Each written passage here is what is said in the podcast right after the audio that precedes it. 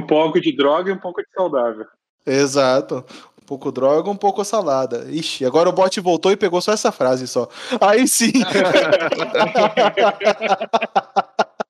O que esses caras estão fazendo no episódio de Ruby? Exato, do que, que esses caras estão falando.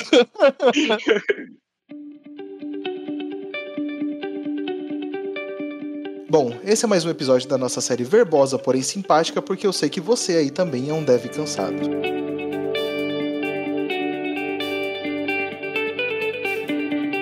Antes de mais nada, vamos apresentar quem está participando hoje desse assunto pro devs cansados muito especial. Vocês já ouviram já no começo já o porquê, mas pra gente é muito importante também esse episódio e hoje a gente tá aqui com quem para falar desse assunto interessante. Fala galera, meu nome é Kiyoshi, falo de Santos, São Paulo. Meu escritório não é na praia porque sou dev e porque sou cansado. e se, se for na praia, vai dar maresia no computador, vai dar uma merda danada, né? Porque dev não, não frequenta a praia, né? Não, você tá louco. Opa, pessoal, aqui é o Christopher Murata. Eu sou de. Estou em Nova Andradina, Mato Grosso do Sul. E eu sou um ex-dev cansado. Eu segui o caminho do César aí e não sou mais dev. agora, agora é gestor, né? Estamos nessa vida triste. É. Mas é cansado do mesmo jeito, fica tranquilo. Sim. Opa, meu nome é Marcos, eu moro em Santa Catarina, Jaraguá do Sul, e tô cansado do Git Blame me caguetar. tá aí, né? Tá aí. A gente já achou já o caminho. Olá, gente. Sou Priscila Aranha, Pirra, eu sou operário do Código Ruby. É, tô falando de Curitiba, mas sou cearense e, gente, eu tô cansada dessa molezinha. Depois que acabou o mestrado, eu tô meio ansiosa, tediosa. tá precisando de trabalho, Pri? Tá precisando de mais precisando, trabalho? Precisando de uma sarna pra me coçar, entendeu? Uma sarna. É só criar um framework novo. Tá faltando. É, vou. Mas tem que ser JavaScript. Bom, de Curitiba, eu sou o Fernando César. Hoje, host dessa conversa de uma linguagem que eu mexi bem pouquinho lá, muito lá atrás, mas a gente vai nesse caminho.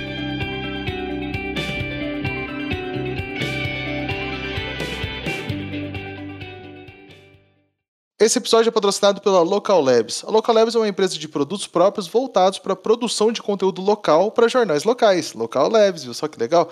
Com sede em Chicago, os produtos da Local Lab são desenvolvidos em Ruby e por isso a gente trouxe eles para falar um pouco mais sobre a linguagem para gente.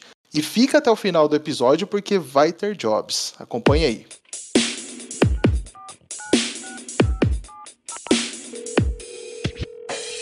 Bom, e para quem ainda não entendeu, hoje a gente está aqui para falar mais um episódio nosso de linguagem, o terceiro da lista. O primeiro que a gente fez foi de Java, o outro de PHP, um que eu gosto e outro não, vocês sabem aí, ouve os passados pra vocês saberem. E hoje a gente tá aqui para falar de Ruby, uma linguagem que, para mim, veio num hype danado. Quando eu conheci Ruby, a galera tava no auge do hype. Mas vamos começar então do começo. Com, da onde que vem o Ruby? Como que é a parte histórica mais dessa linguagem?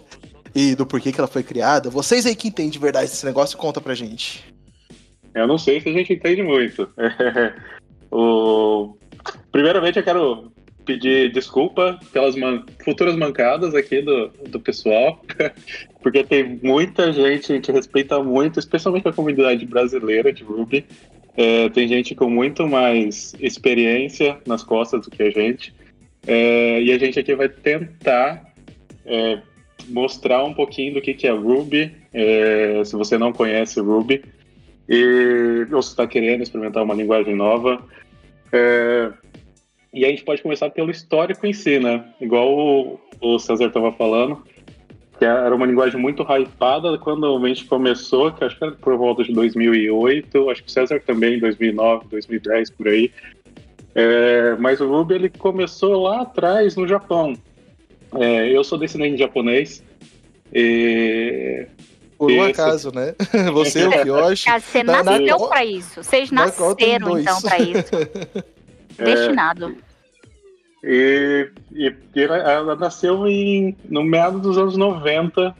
É um cara chamado é, Max.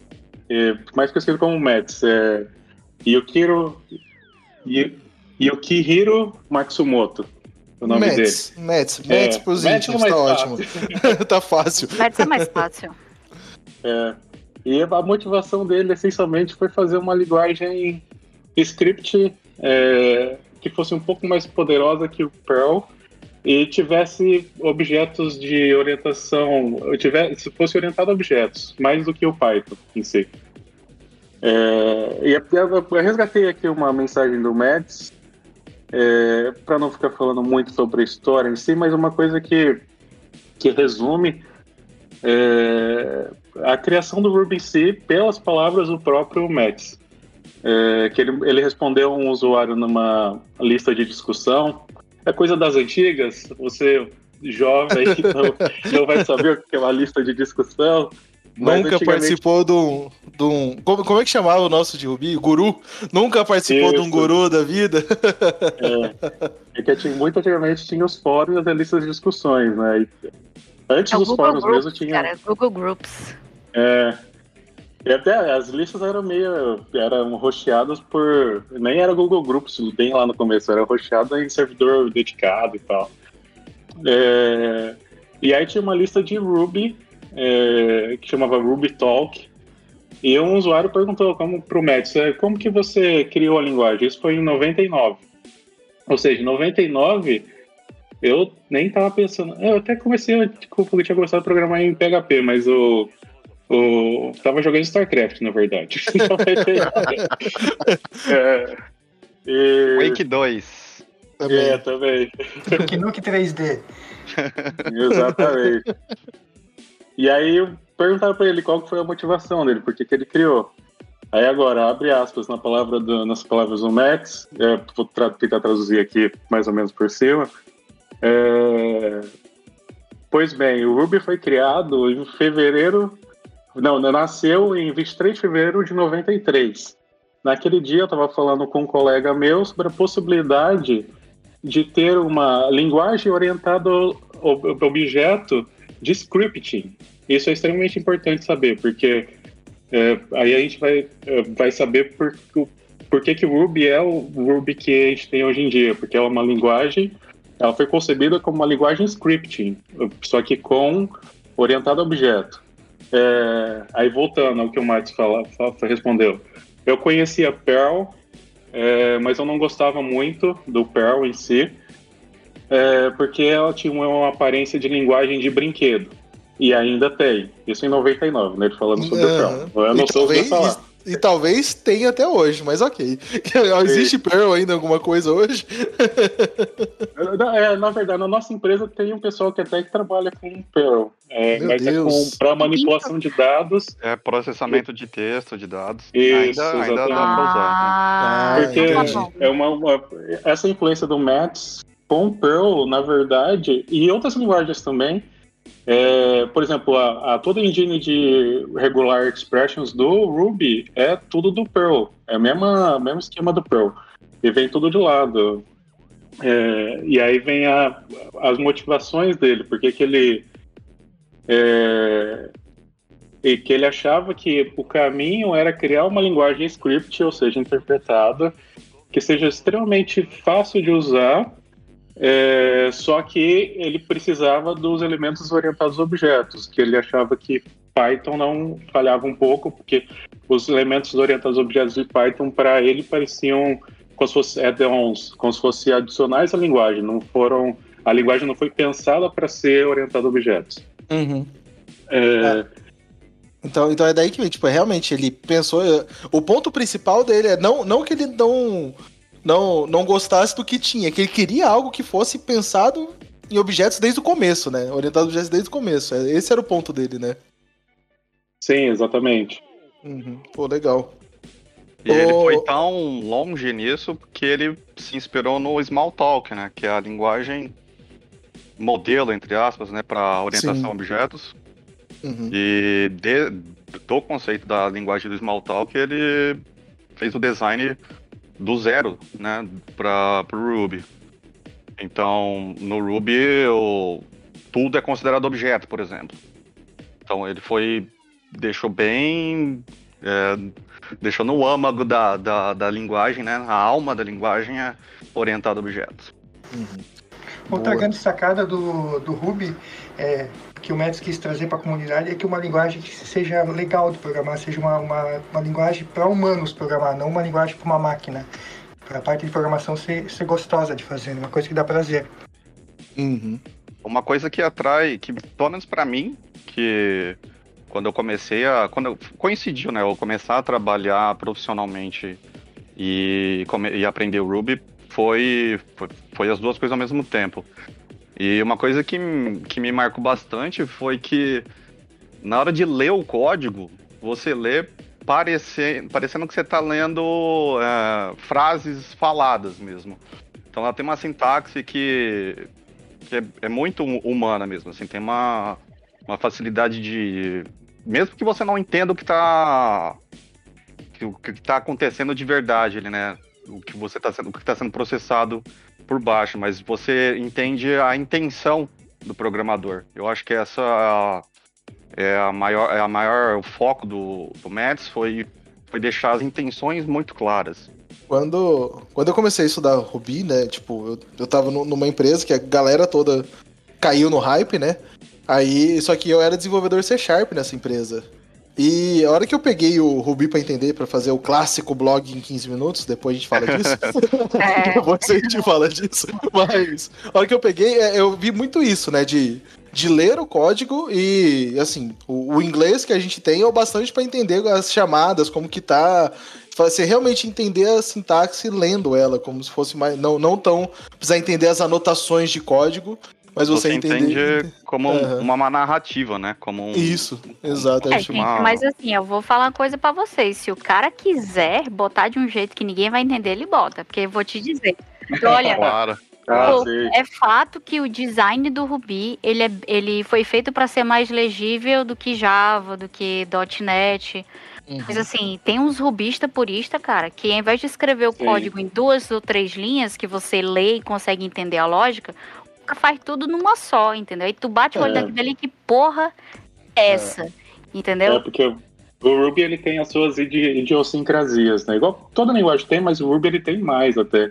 Ele tem uma É. cultura muito forte no Ruby, que tem até um livro que chama, chama The Ruby Way, que é tipo o jeito Ruby. E Uhum. na comunidade eh, Ruby tem bastante gente que tenta fazer tipo one-liners, que é exatamente o que a, a Pri falou, né? Que tem o cara tenta colocar tudo numa linha só.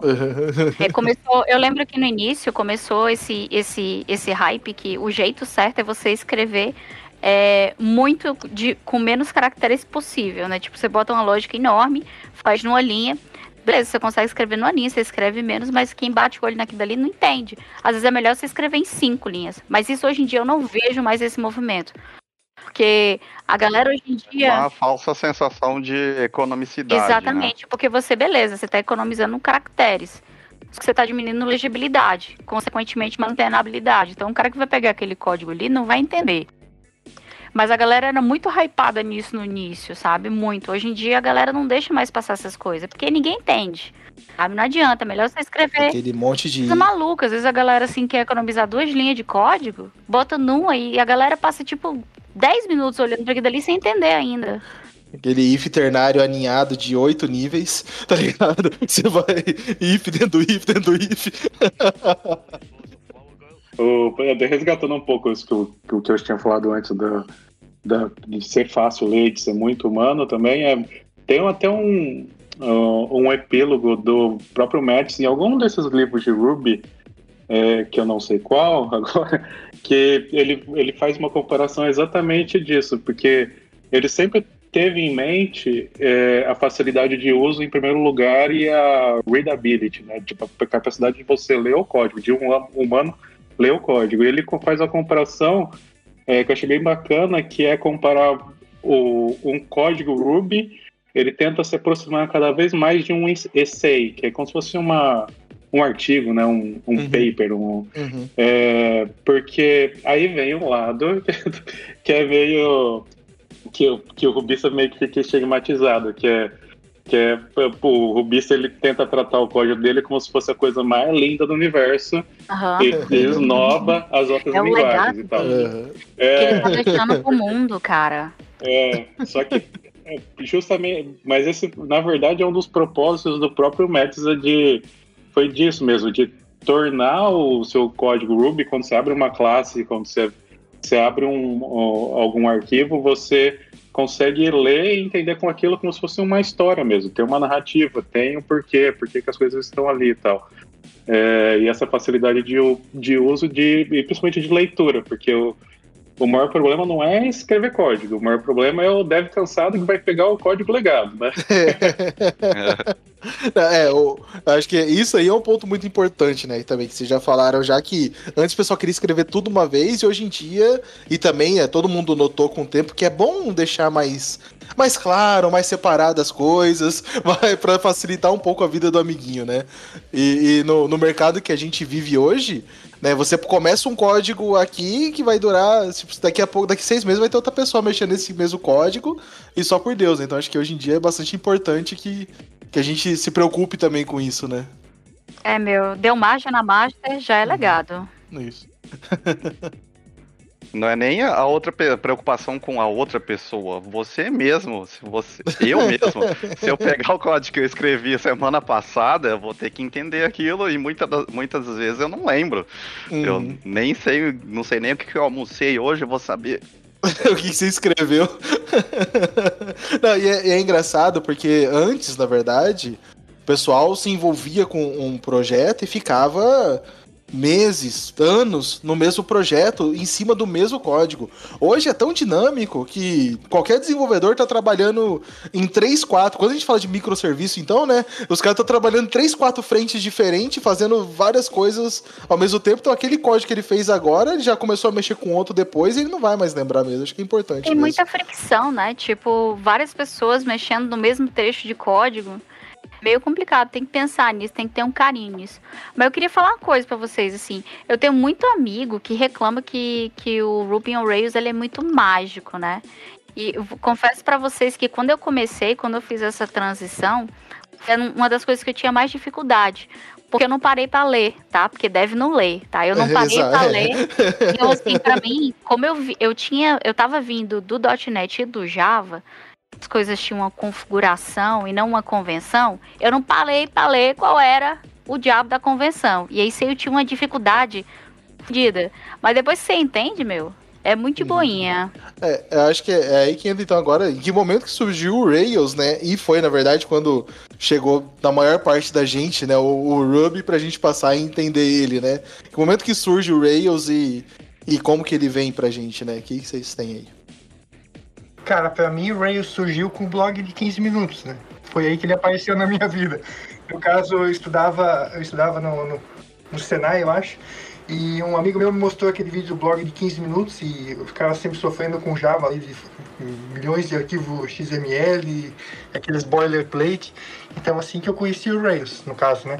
Mas falando um pouco do, do, do Rails em si, é, o Rails ele o Rails ele é um framework criado pelo David Henson, né? O DLH, que a, a, a comunidade- a comunidade chama de DLH.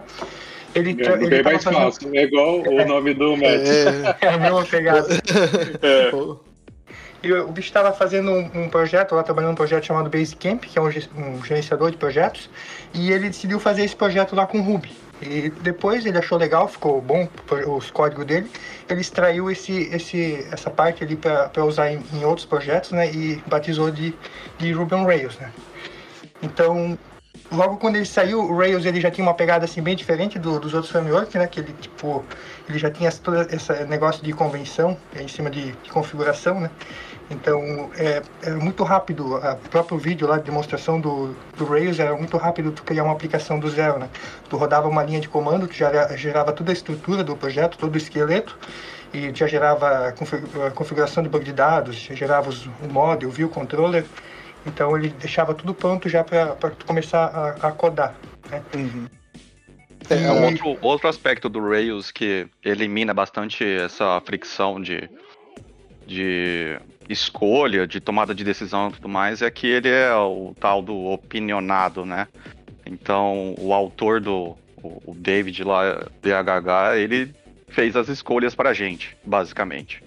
Então ele chegou, decidiu como vai ser modelado, como as coisas vão se comunicar, como, como você vai escrever HTML e tudo mais. E no, no começo, né, do, no, no início do Rails, hoje em dia já tem uma flexibilidade maior, mas no começo você não tinha muita opção para escolher, por exemplo, é, framework JavaScript ou é, como se, se, conectar na database, não tinha muita flexibilidade. Só que o ganho disso foi que para fazer o bootstrapping, né, para fazer esse sair do zero, um projeto sair do zero e ficar algo usável já, era muito rápido. Tanto é que existe o, o blog de 15 minutos. É porque as escolhas já estão feitas, né? Falando disso, eu, porra, se eu tivesse alguém para fazer essas escolhas por mim. É, isso muito... são que... Falando em decisões, meu Deus, qual é a do CoffeeScript, cara? Calma. calma, calma.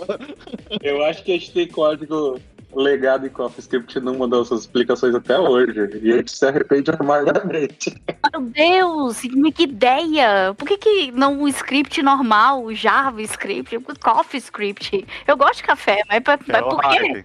Era o hype. CoffeeScript, assim, se for pensar na época que ele surgiu, ele veio resolver um problema assim de uma o, que o nosso, o, não tinha o ECMAScript 6 ali que tem todas essas funcionalidades, então ele veio para resolver o, ele já por exemplo, esse negócio de arrow function, o CoffeeScript já tinha isso, então ele veio para o problema da, daquela época, ele era uma, uma solução bem interessante. Eu acredito que até, eu acho assim, pessoalmente, Sim. que até o ECMAScript 6 ali, ele deve ter se inspirado em muitas coisas do, do CoffeeScript, né?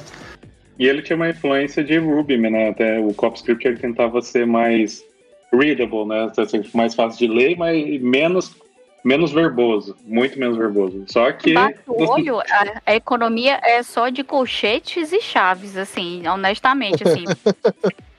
Pô, eu não vejo vantagem. Uhum. Hoje em dia não tem nenhuma mesmo. É, o CoffeeScript hoje em dia não, mas eh, nasceu naquela mesma pegada o SAS, né, que para deixar o CSS um pouquinho mais, mais bacana, e, e esse, esse cara aí pegou e é usado até hoje, e quase ninguém mais usa CSS sem ele. E aí ele começou como uma...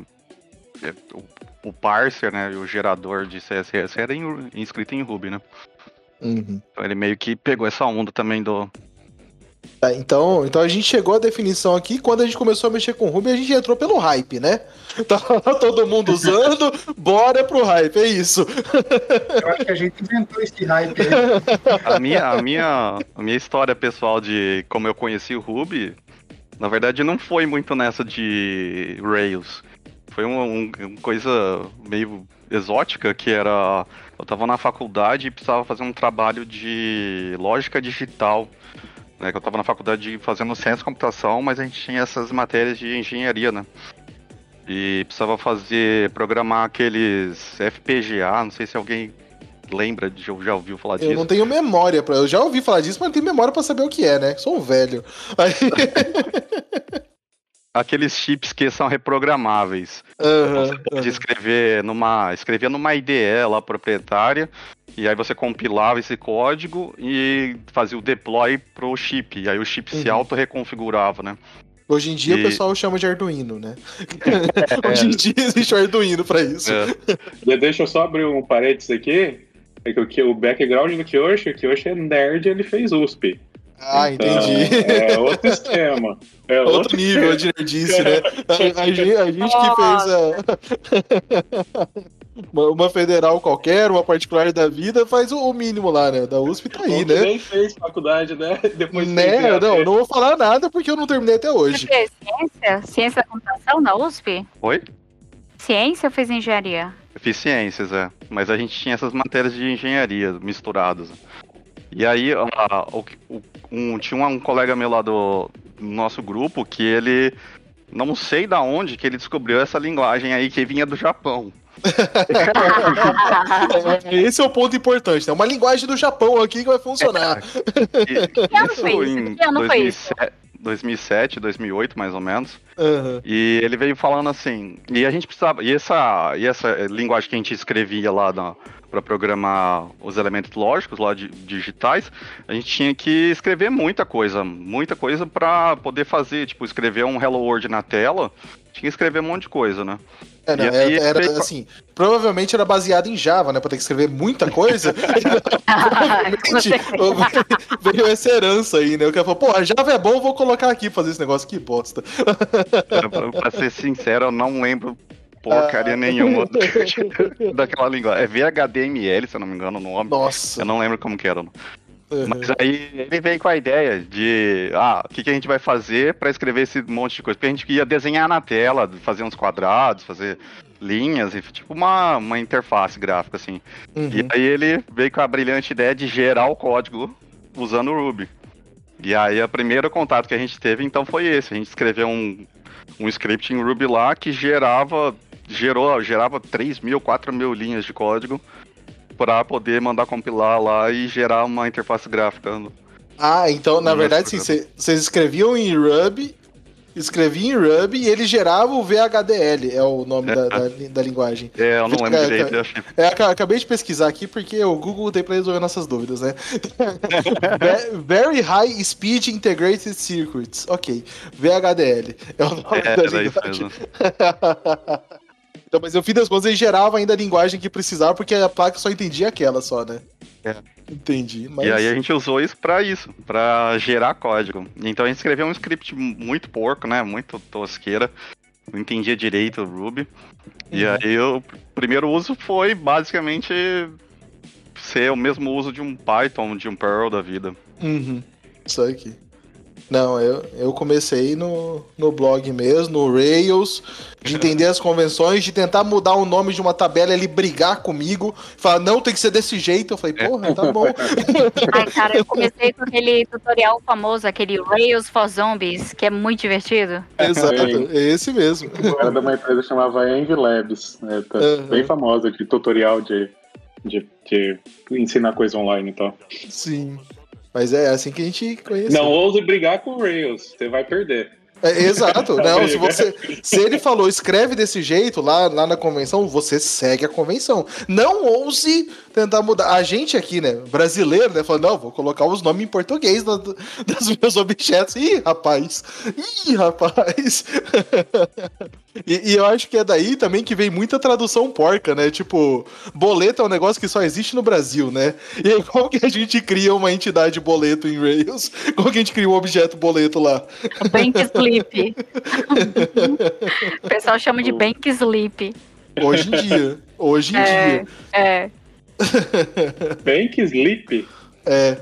Esquisito, é, né? Não é esquisito? É muito esquisito. Eu não sabia disso, não. É, então. É, mas...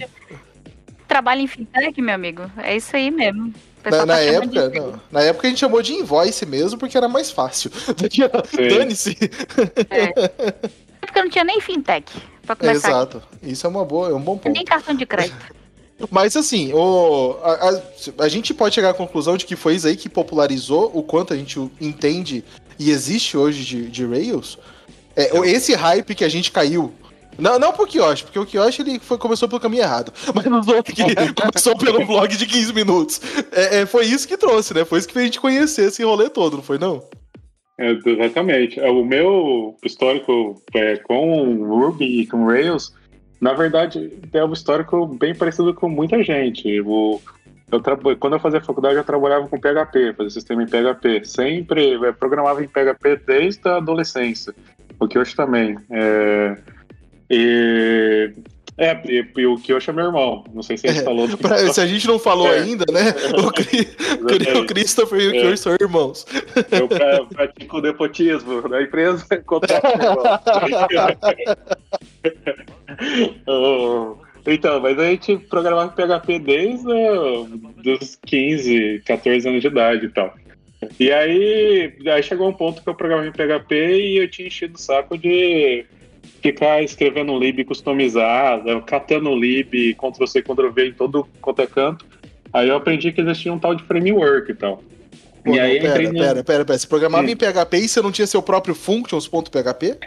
você não tinha não. seu próprio, aquele seu, aquele seu arquivo que tinha 380 linhas para fazer um negócio de data pra fazer a manipulação de data. É, exatamente, não, é exatamente isso mesmo. Cada um tinha sua própria coleção, né, de My Precious. No, Sim, da- sim. Cada um tinha sua própria coleção de funções e tal que usava. Cada empresa tinha um framework diferente e tal. Só que eu comecei a usar os frameworks é, que começaram a sair, que eram open sources, o CodeIgniter, o Symfony, Uhum. é, o Zend Framework, cheguei a usar um pouco também. Uhum. E aí que eu, eu caí que eu vi que a inspiração de todos esses frameworks, especialmente do Cake PHP, foi um dos que eu mais usei também, é, veio essencialmente do Rails. E aí eu entrei no Ruby através do Rails. Falei, Caraca. ah, O seu, o seu foi o contrário. Por quê? Porque a galera trouxe essa. A gente tava já estudando já Code Igniter, tá? Então, dentro da empresa usava-se PHP e eu trabalhava com C Sharp. E a galera já tava já estudando alguns frameworks em, em PHP. E veio, mas eu, particularmente, fui conhecer o Cake PHP porque eu já conhecia Rails. Eu falo, olha só, o Cake é igualzinho Rails. Quando eu Exatamente. precisei escolher alguma coisa em PHP que era obrigatório, era o requisito, eu falei, ah, vou em Cake aqui porque eu já conhecia alguma coisa de Rails. Olha só, é o contrário. Uhum. É porque antigamente eu trabalhava só com PHP. Eu trabalhei muito tempo com WordPress também. Com... Aham. E aí depois que experimentei o. Bons tempos. Bons tempos, né? É, o- Bom que tu conseguiu Oh. sair do WordPress, cara. Tem gente que não, não sai mais, cara. Depois que Mas você vê, entrou, você vê, né, que tem uma, uma coincidência aí, ó, que todo dev fica cansado depois que passa pelo Java ou pelo PHP. Não Ah, é querer sim. não falar mal, não. Não, não é à toa que esses são nossos dois primeiros episódios de linguagem. O primeiro de Java, muito cedo, que os caras cansaram. Quando, assim, quando eu comecei a desenvolver, já tinha gente cansada de Java já. Quando eu, e olha que eu comecei cedo, hein? Eu, 2003 eu tava programando já. E já tinha gente que mexia com Java e tava triste. e, e aí depois eu fui pro PHP e eu entendi por que que também todo mundo fica triste com Java e PHP. Faz todo sentido. E aí a gente conheceu o Ruby. E agora a gente tá aqui cansado com Ruby também? também. Em Ruby, quero ter uma pergunta. Do que, que vocês se cansam do Ruby? Pergunta difícil. Eu, não, eu acho que na verdade não tem como se cansar de não cansa. porque Eu acho que não cansa. Porque... Ah, eu só me canso, eu me canso das pessoas, do- dos rubistas, se liga, que, que tiram um style guide, assim, de um, de um site aleatório, se liga, no code review e fica enchendo o saco. É isso, mas, mas não dá pra cansar de Ruby mesmo. Mas tem a. Tem a. ru- Rubista, né? Você fala de rubista, eu lembrei do. Que a comunidade Ruby tem uma, um estigma, assim, né? Menos tinha um tempo atrás, de ser elitista, né? De ser a linguagem dos hipsters. Ai, gente, Então- vou falar uma coisa pra vocês. Qualquer pessoa de computação é bem elitista. Falando que, na verdade, o cara da computação é que ele é um privilegiado. Porque, primeiro, você tem que ter um computador, tem internet. E a maioria dos materiais bons pra você aprender, eles são todos em inglês. Quando eu comecei, só tinha inglês. Hoje em dia ainda tem um pouco em português. Esse, meu, o cara da computação, ele, ele é muito elitizado, galera. Mas ó, o que eu tava. me- É, é, eu concordo com o que você disse. Que a profissão em si, né, exige bastante. Mas o que eu tava querendo dizer é que é, é meio que uma, uma zoeira, né? Que na época era uma zoeira com, com o rubista, que o, por exemplo, o nome do, entre aspas, do nativo que programa no negócio, quem programa em Java é Javeiro, né? Quem PH, ou PHPzeiro, sei lá, alguma coisa assim. Mas em Ruby o cara é rubista. Então, que já começa. a- Ele, ele tem que ser o. Ele, ele é visto, né, como um cara. Tipo. Que ele tá acima Ele é o dos outros, né? É, Ele é Ele é, ele é o cara hipster. Mas hoje É, em dia, eu como rubista, eu vejo que o cara do Elixir, ele que é o verdadeiro hipster. Liga? É, não, hoje já. o pessoal já migrou pra, pra outros, né? pois Mas é. No, no começo tinha, tinha até gente fazendo piadinha com pronúncia, de que, que muita gente lia, né, a, a palavra Ruby em inglês e falava Ruby. Então muita gente fazia piada com isso. Tinha muito. Então, eu, às vezes eu tenho, tenho uns diarreia mental, e às vezes eu falo Ruby e às vezes eu falo Ruby. É, tinha, tinha sempre uma galerinha meio do, do mal lá fazendo comentário tosco assim. Só Só que Uhum. você falou, por exemplo, de, de computação ter. Tem, precisa ter um computador e tal. No, pra- só que para Ruby, para quem programa em Ruby, tem que ter um computador. Só que não é qualquer um, né? Tem que ser MacBook. Exatamente. Ele tem que ter um hobby que é hipster também. O cara tem que ser cervejeiro, tem que fazer curso de É. baterista, tem que fazer ó, ó, que. Ó, tem que usar chapéu. Meu, eu, eu conheci um cara que ele planta o próprio café, galera. É outro nível. Não, pera, pera, pera. Agora você tá falando então. Aí sim. Ele planta o próprio café. Mas assim, Deus. salvação do Rubi, ele não é rubista, tá? Ainda bem. Não, mas não é nem programador, então, né? Porque se fosse programador, ia ser rubista, eu garanto. Ele já foi. Isso. Ele já isso. foi. Pior, pior, vou entregar ele. É pior, é pior. Ih, aí foi mal. Aí, aí falou mal da classe, eu vou embora. Ô, Mas descreveu bem. Tá, mas assim, a gente contou aqui, né? Um monte de história de onde veio, de como a gente abraçou essa causa. Eu não, né? Eu desisti de programar muito cedo. mas como vocês abraçaram essa causa, de como que até hoje tá aí. E. Mas assim, hoje, aí o que, que é o Rubi hoje, atualmente, entendeu? Onde que ele tá? Ele é legado ou não? O que, que vocês dizem do que, que é Rubi hoje no mercado aí pra vocês? Tô até triste com o silêncio. Ruby, É. Tô, tô triste com o silêncio agora. É, é que pra mim, Ruby ainda é extremamente útil. Muito útil. Não, o útil, Cara. o útil eu acho que ele é, acho que toda e qualquer linguagem é, mas tipo, o mercado pra Ruby hoje, né?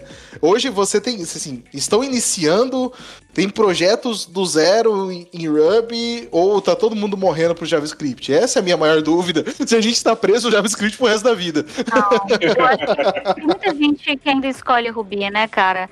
Porque é altamente flexível, tipo, é, ele tem uma velocidade de, de, de, de produção muito grande, tipo, é ready to market, é muito rápido isso. Agora, eu não escolheria Ruby, por exemplo, para processar imagens, sabe? Se tivesse um Não. produto que tivesse muito processamento de imagem, eu não ia escolher um negócio desse. Eu ia fazer, tipo, a parte web e Ruby, aí só aquela partezinha pequenininha de processamento de imagem eu ia chamar um serviço, Em Java. entendeu? Java, é. Acho, acho que tem dois pontos positivos pra usar o Ruby ainda, que é o que você falou aí de fazer. Tipo, pra tirar do zero um projeto e botar uma versão MVP, né? Que é o produto viável mínimo no mercado, eu acho que não tem. Tem, tem alternativas, mas o, o Ruby com o Rails ainda é extremamente atraente para esse cenário. Principalmente Rails- para startups, para Exatamente. Para fazer para fazer prototipação, essas- esse tipo de coisa. Mas eu tenho, eu tenho, eu tenho um complemento. Tipo, eu, eu, eu. Minha dúvida é, tipo, qual é o limite do, de, de, de idade um código legado que, que faz sentido manter em Ruby? Até agora, do fundo do coração, eu não vi. Entendeu? Se você, se você tiver é, uma equipe madura que separe um tempo para fazer um refactory aqui e ali, como em qualquer linguagem que faz sentido, eu acho que, que Ruby é, é uma linguagem que dá para adotar a longo prazo, sim. Entendeu? Mas tem que entender que é um negócio que, para ser CPU unbound, né, que tenha muito processamento de muita coisa, não faz sentido, né? Por exemplo, processamento de imagens. Não tem nada, gente, para processamento não tem nada. O, o Marcos pode falar um pouquinho mais sobre isso, porque ele, ele trabalha no, bem. num projeto é, de 2000 e, é, do, do, que chama Block Shopper, que é desde 2008. a gente tem.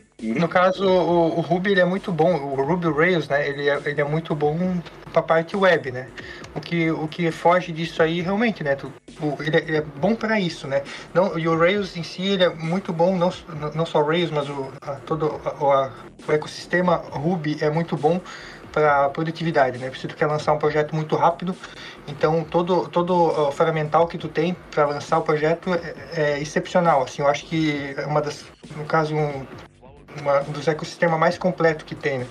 Outra, outro ponto legal é que o, o Ruby, que nem de código legado, se tu tem um código bacana, mesmo escrito há muitos anos atrás, ele vai funcionar porque o Ruby, eles fizeram umas caquinhas do 1.8 com 1.9 em questão de compatibilidade. Eu vou contar uma história disso aí depois, porque Porra, é aí que eu odeio o Ruby. Mas a gente volta depois desse ponto.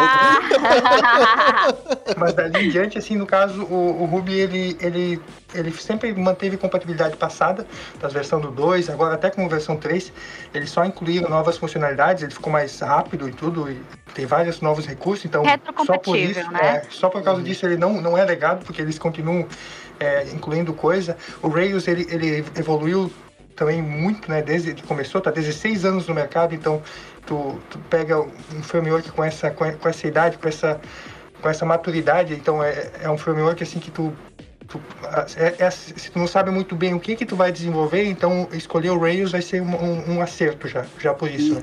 e é engraçado, assim, eu, eu tenho um ponto importante sobre o Rails, que foi um, um dos primeiros frameworks que, que eu vi que realmente ele dava suporte e incentivava a TDD. Teste, teste é algo natural do rubista, praticamente, não é? É, é exatamente.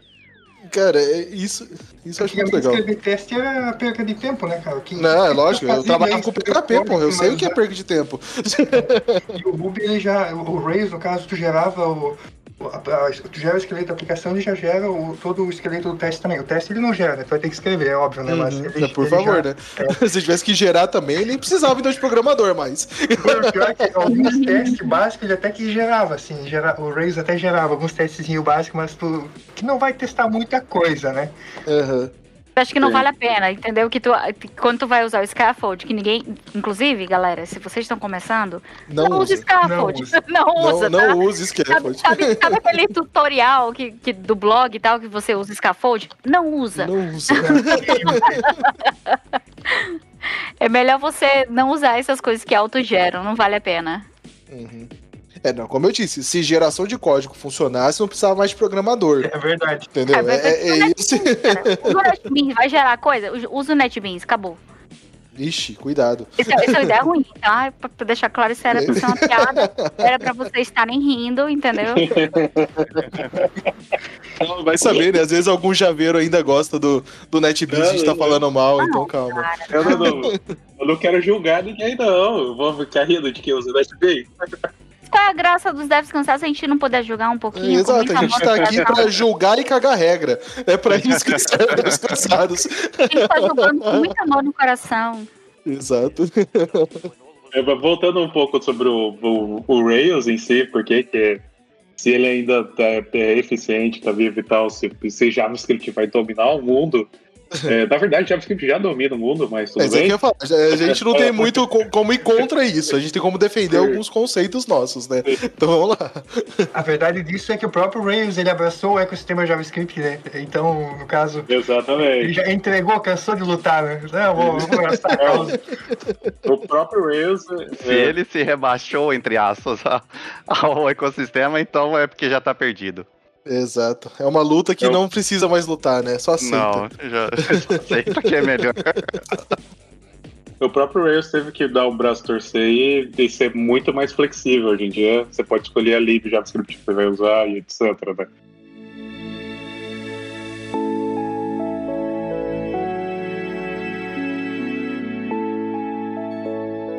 Eu ia falar que, tipo, você. Eu sei que eu fui criar um, um projeto agora pouco tempo e ele de cara já instalou o Node. Se liga, tipo, ele já tá brigando a instalar o Node. É, tu gera o projeto agora, tu já consegue selecionar qual framework JavaScript tu quer usar. Né? É, isso é interessante. O Rails mais para uma API e tu já, a parte de front ele já te, te dá toda a estrutura pronta. Pode para você escolher. Acho que é importante que não tem mais CoffeeScript entendeu? Isso é muito importante. Porque pra mim, então, é o essencial. Não tem mais CoffeeScript, tá massa. Exatamente. O, o hype do, do Rails, tipo, lá em 2010 e tal, o que levou o, o hype do Rails foi, na verdade, foi a ascensão das startups, né? Do, do Twitter da vida, GitHub, é. É, Shopify. Inclusive, é por conta do Twitter que a gente sabe que Rails não escala, né? Se a gente puder fazer uma piada, agora é essa. É, Ô, O Twitter que ensinou isso pra gente. Eu tenho um, um, um dado aqui, muito curioso pra você, ó. ó. É. E legal que saiu isso aqui foi anteontem. Nossa o senhora. CEO, o CEO do, do GitHub, uh, o Matt, ele Uhum. divulgou que o GitHub processa 2,8 bilhões de API, API requests, é, e isso tudo usando Rails. E tudo isso por Olha aí. 2,8 bilhões bilhões, por dia. Por dia. O que, que, o que que 12 anos de idade não fez pro negócio, né? O Twitter de 2008, né? O Twitter de 2008. A gente tá em dois... Esse é o GitHub. É, Não, é eu o- sei, mas é que em 2008 ele não escalava. Mas agora, em 2021, o, o, Gui- o Vi escala e consegue segurar esse monte de coisa. mas assim, na verdade é que aí que vem justamente a maturidade, né? Da linguagem, dos frameworks e da porra toda de, de fazer sentido até hoje escolher, né? Uma, uma linguagem que, cara, se você buscar a documentação hoje do que você quiser do, de, ah, em volta do Ruby, dos frameworks, você acha. E muita coisa útil, muita coisa já gente usando decentemente, como por exemplo o GitHub, né? O lance desse negócio de escalar também, no caso, não, não é o, o, o Ruby que precisa escalar, né? Tu tem que projetar a tua, a tua aplicação, a arquitetura dela, para a arquitetura em si escalar, né? Então, com isso que tu consegue atender essa demanda toda, né? Outro, outro case bem interessante, que, que é o Shopify, né? Que ele tem mais de 500 mil lojas ativas em execução e ele gera 400, é, 40 bilhões em vendas anual, no caso. Esse também é um número bem interessante que o Rails... Acho que é a maior aplicação Rails que tem rodando, acho que hoje é, o- é o Shopify. Caceta. bem famoso. É bem famoso. É hypado que só na comunidade. Todo mundo queria trabalhar na Shopify. E Né? eles E- contribuem bastante coisa de código, né? De, de projetos de, de open source para de volta, né? Pro, pro Ruby e pro, pro Rails em si. Gente, eu queria, eu, queria, eu queria falar sobre outra coisa. Eu, queria, eu que- não queria falar sobre isso, eu queria falar sobre Sinatra. tipo, Não, é, que, é que eu acho que entra aí, né? Just, é, entra muito essa discussão agora sobre, sobre o REST especificamente. Porque quando eu usei Sinatra, a única vez que eu usei era única e exclusivamente pra fazer API. E ainda é isso, né? Como que é? Vamos lá, entra nessa aí. ainda é isso. Pois é, ninguém usa. Por quê? Oi? Não usa? Porra, eu usei que eu tô feliz. Achei uma Tipo, a galera solução. mas não é, não é como o Rails. Quando eu, falo, quando eu falo ninguém, é tipo, não é como o Rails. Tipo, todo mundo Uhum. usa Rails. É Sim. e Sinatra, Eu gente. acho que até, até sobre o Sinatra, se eu não me engano, a, a API que roda por trás do bundle, ele, se eu não me engano, ela é feita em, em Sinatra, no caso, ela roda em Sinatra. E o Sinatra ele é uma, um framework muito bom para tu desenvolver uma aplicação que não precisa carregar toda aquela parafernália que o Rails tem. Outro que é bem bacana, que a gente até usa no, aqui na, na empresa, é o Roda. Também um, um framework pequeno, modular, muito, muito bom para tu desenvolver aplicações enxutas assim. Uhum. Interessante. A galera reclama muito do, do desempenho do Active Record, né? Porque como ele é muito automático, às vezes ele traz as coisas que não precisa, né? E tipo, as consultas ficam meio lentas. E hoje em dia a gente sabe que a parte do gargalo que a gente tem é mais na parte do banco de dados, pelo menos nas, aplicações Rails, né? Todo esse ecossistema Active qualquer coisa, também a galera já tem. É, existe um movimento, né? Meio que querendo fugir disso, porque eles hoje em dia são considerados bloatware, né? Que é, é muito, muita coisa embutida, querendo fazer muita, muita coisa ao mesmo tempo. E tem uma vertente do pessoal robista mesmo, ou, ou de linguagens mais modernas, de que fazer as coisas mais simples, né? Que nem o pessoal que usa Sinatra ou Roda. É, eu, tenho, eu tenho fé que, que nas próximas versões do Rails isso já vai melhorar um pouco. Uma das melhores que, que tá vindo aí é a questão do bulk insert, né? Você não consegue inserir vários, várias entidades ao mesmo tempo sem, sem dar um find. Se você usar o Active Record. Se você usar o Active Record, tipo, isso gera mais um, N mais um. O problema é N mais um. Que ele vai lá, ele procura a entidade e aí depois ele faz um insert. Aí procura a próxima e faz um insert. Ao invés de ele simplesmente dar, tipo, um update e where de todo mundo. Tipo, ele, ele ir uma vez só no banco. Mas tem gen para isso, mas não é uma coisa que é nativa, né? Que não é por design. Não. Uhum. Tem uma outra que ela entra no lugar, no lugar do Active Record, que é o Sequel, que eu recomendo muito, que ela é muito mais flexível, ela é muito, na minha opinião, até mais bem escrita e, e ela ela é mais flexível ao ponto de poder usar em qualquer projeto, ela é pequena e chuta. Eu acho que até o Logstash, aquele, é o plugin que usa a parte de, de persistência de banco de dados, eu acho que ele usa o, esse SQL também. E o criador é o mesmo que fez o, o Roda, o framework Roda. Quem que fez esse Roda aí, gente? É Jeremy. Deixa eu procurar aqui. Evans? Não, não é o Evans. Eu não lembro. Fiz uma pergunta difícil, tô curiosa, sou curiosa. você podia ter perguntado pro é, Google que ele tinha que responder de pronto, Pri. É, não, pra quê? Eu pergunto pra você mesmo, eu tô aqui. Vou perguntar pra você. Jeremy Evans, entendi. O Roda é o, o sucessor, entre aspas, do, do Sinatra. É, hum. essa questão do, do Rails em si, do por que, que o Rails é, é assim, é, na verdade, é igual, igual toda tecnologia nova, quando o Rails surgiu, a proposta do Rails era tirar a lógica toda do banco de dados e colocar a lógica dentro dos models dentro do Rails. Então, por exemplo, toda a validação que você tem no Rails, todo o esquema de foreign keys que você vai ter dentro do Rails vai ser setado no próprio Rails. Você não seta uma foreign key, foreign key na, no banco de dados, no MySQL no Postgres. É, e, e isso tudo foi feito para para remover todo aquele esquema de triggers e cascades e tal. E, tipo, o Rails ele tava. Essa que é. é tava renegando o mundo corporativo, entre aspas, na verdade. Que, que toda a lógica da aplicação, muitas lógicas da aplicação vivia no próprio banco de dados. Só que hoje em dia está tendo um movimento, na, na verdade, não reverso, mas mais agnóstico. Tipo, se você quiser pôr lógica de dados, você põe isso. Porque às vezes faz sentido você ter queries muito mais customizadas. A gente tem aplicativos com, com reports e tal, bem complexos e tal, que é muito mais fácil você escrever a query na mão do que você usar Active Record e tentar customizar e tal. Ou usar SQL igual o Marcos falou, usar outro outro outro é, ORM, né?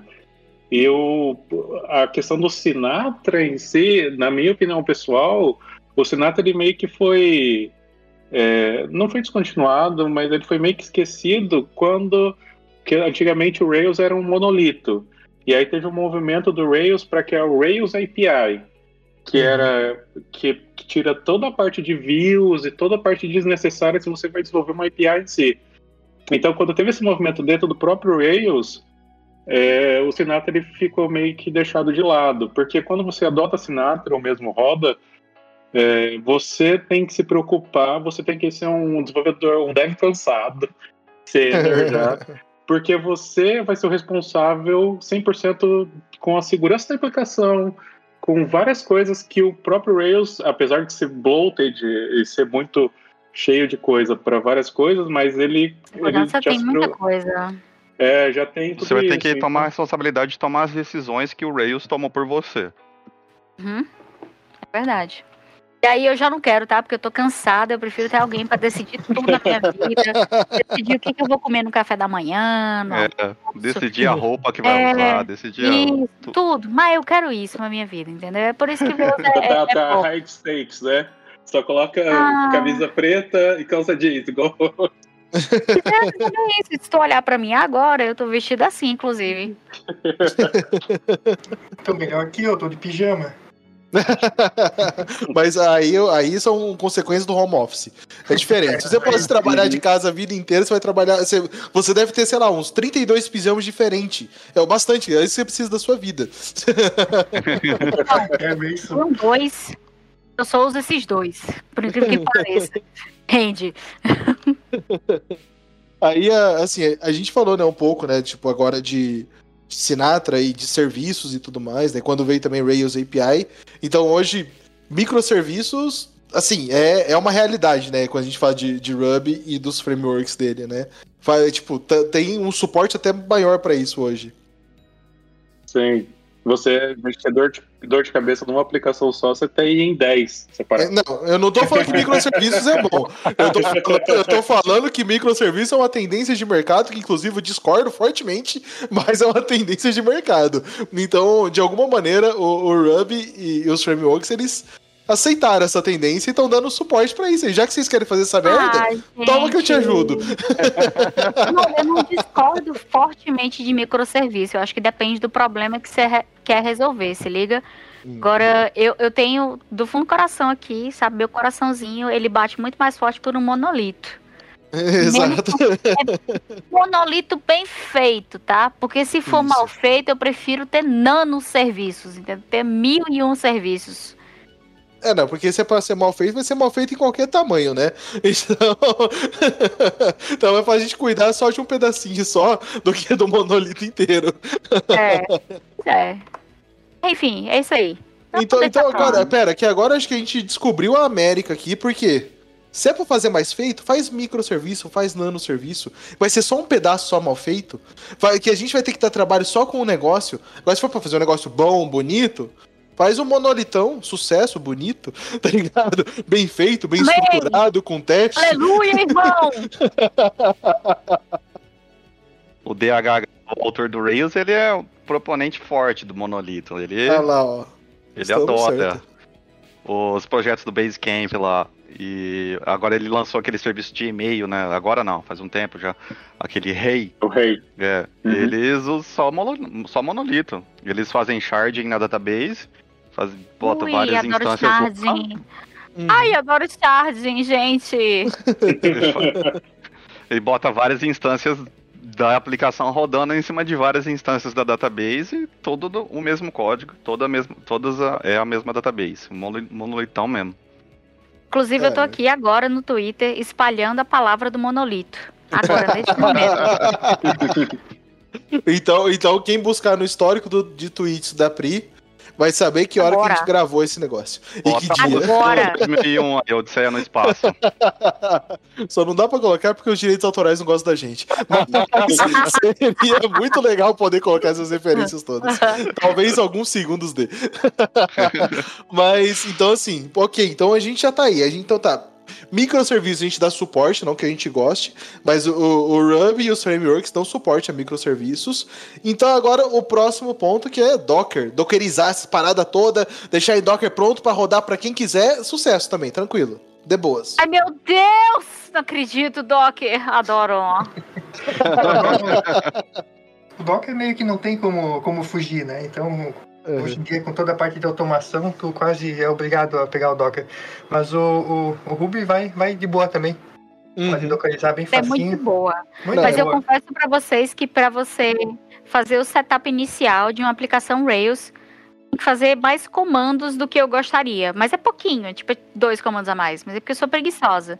É Entendeu? que, é que assim, em 2000. ó, Lá vem o velho, né? Ó, o velho falando de novo. Eu, eu tenho, eu tenho que parar de ser hoje Devs Cansados, que eu fico entregando minha idade toda vez.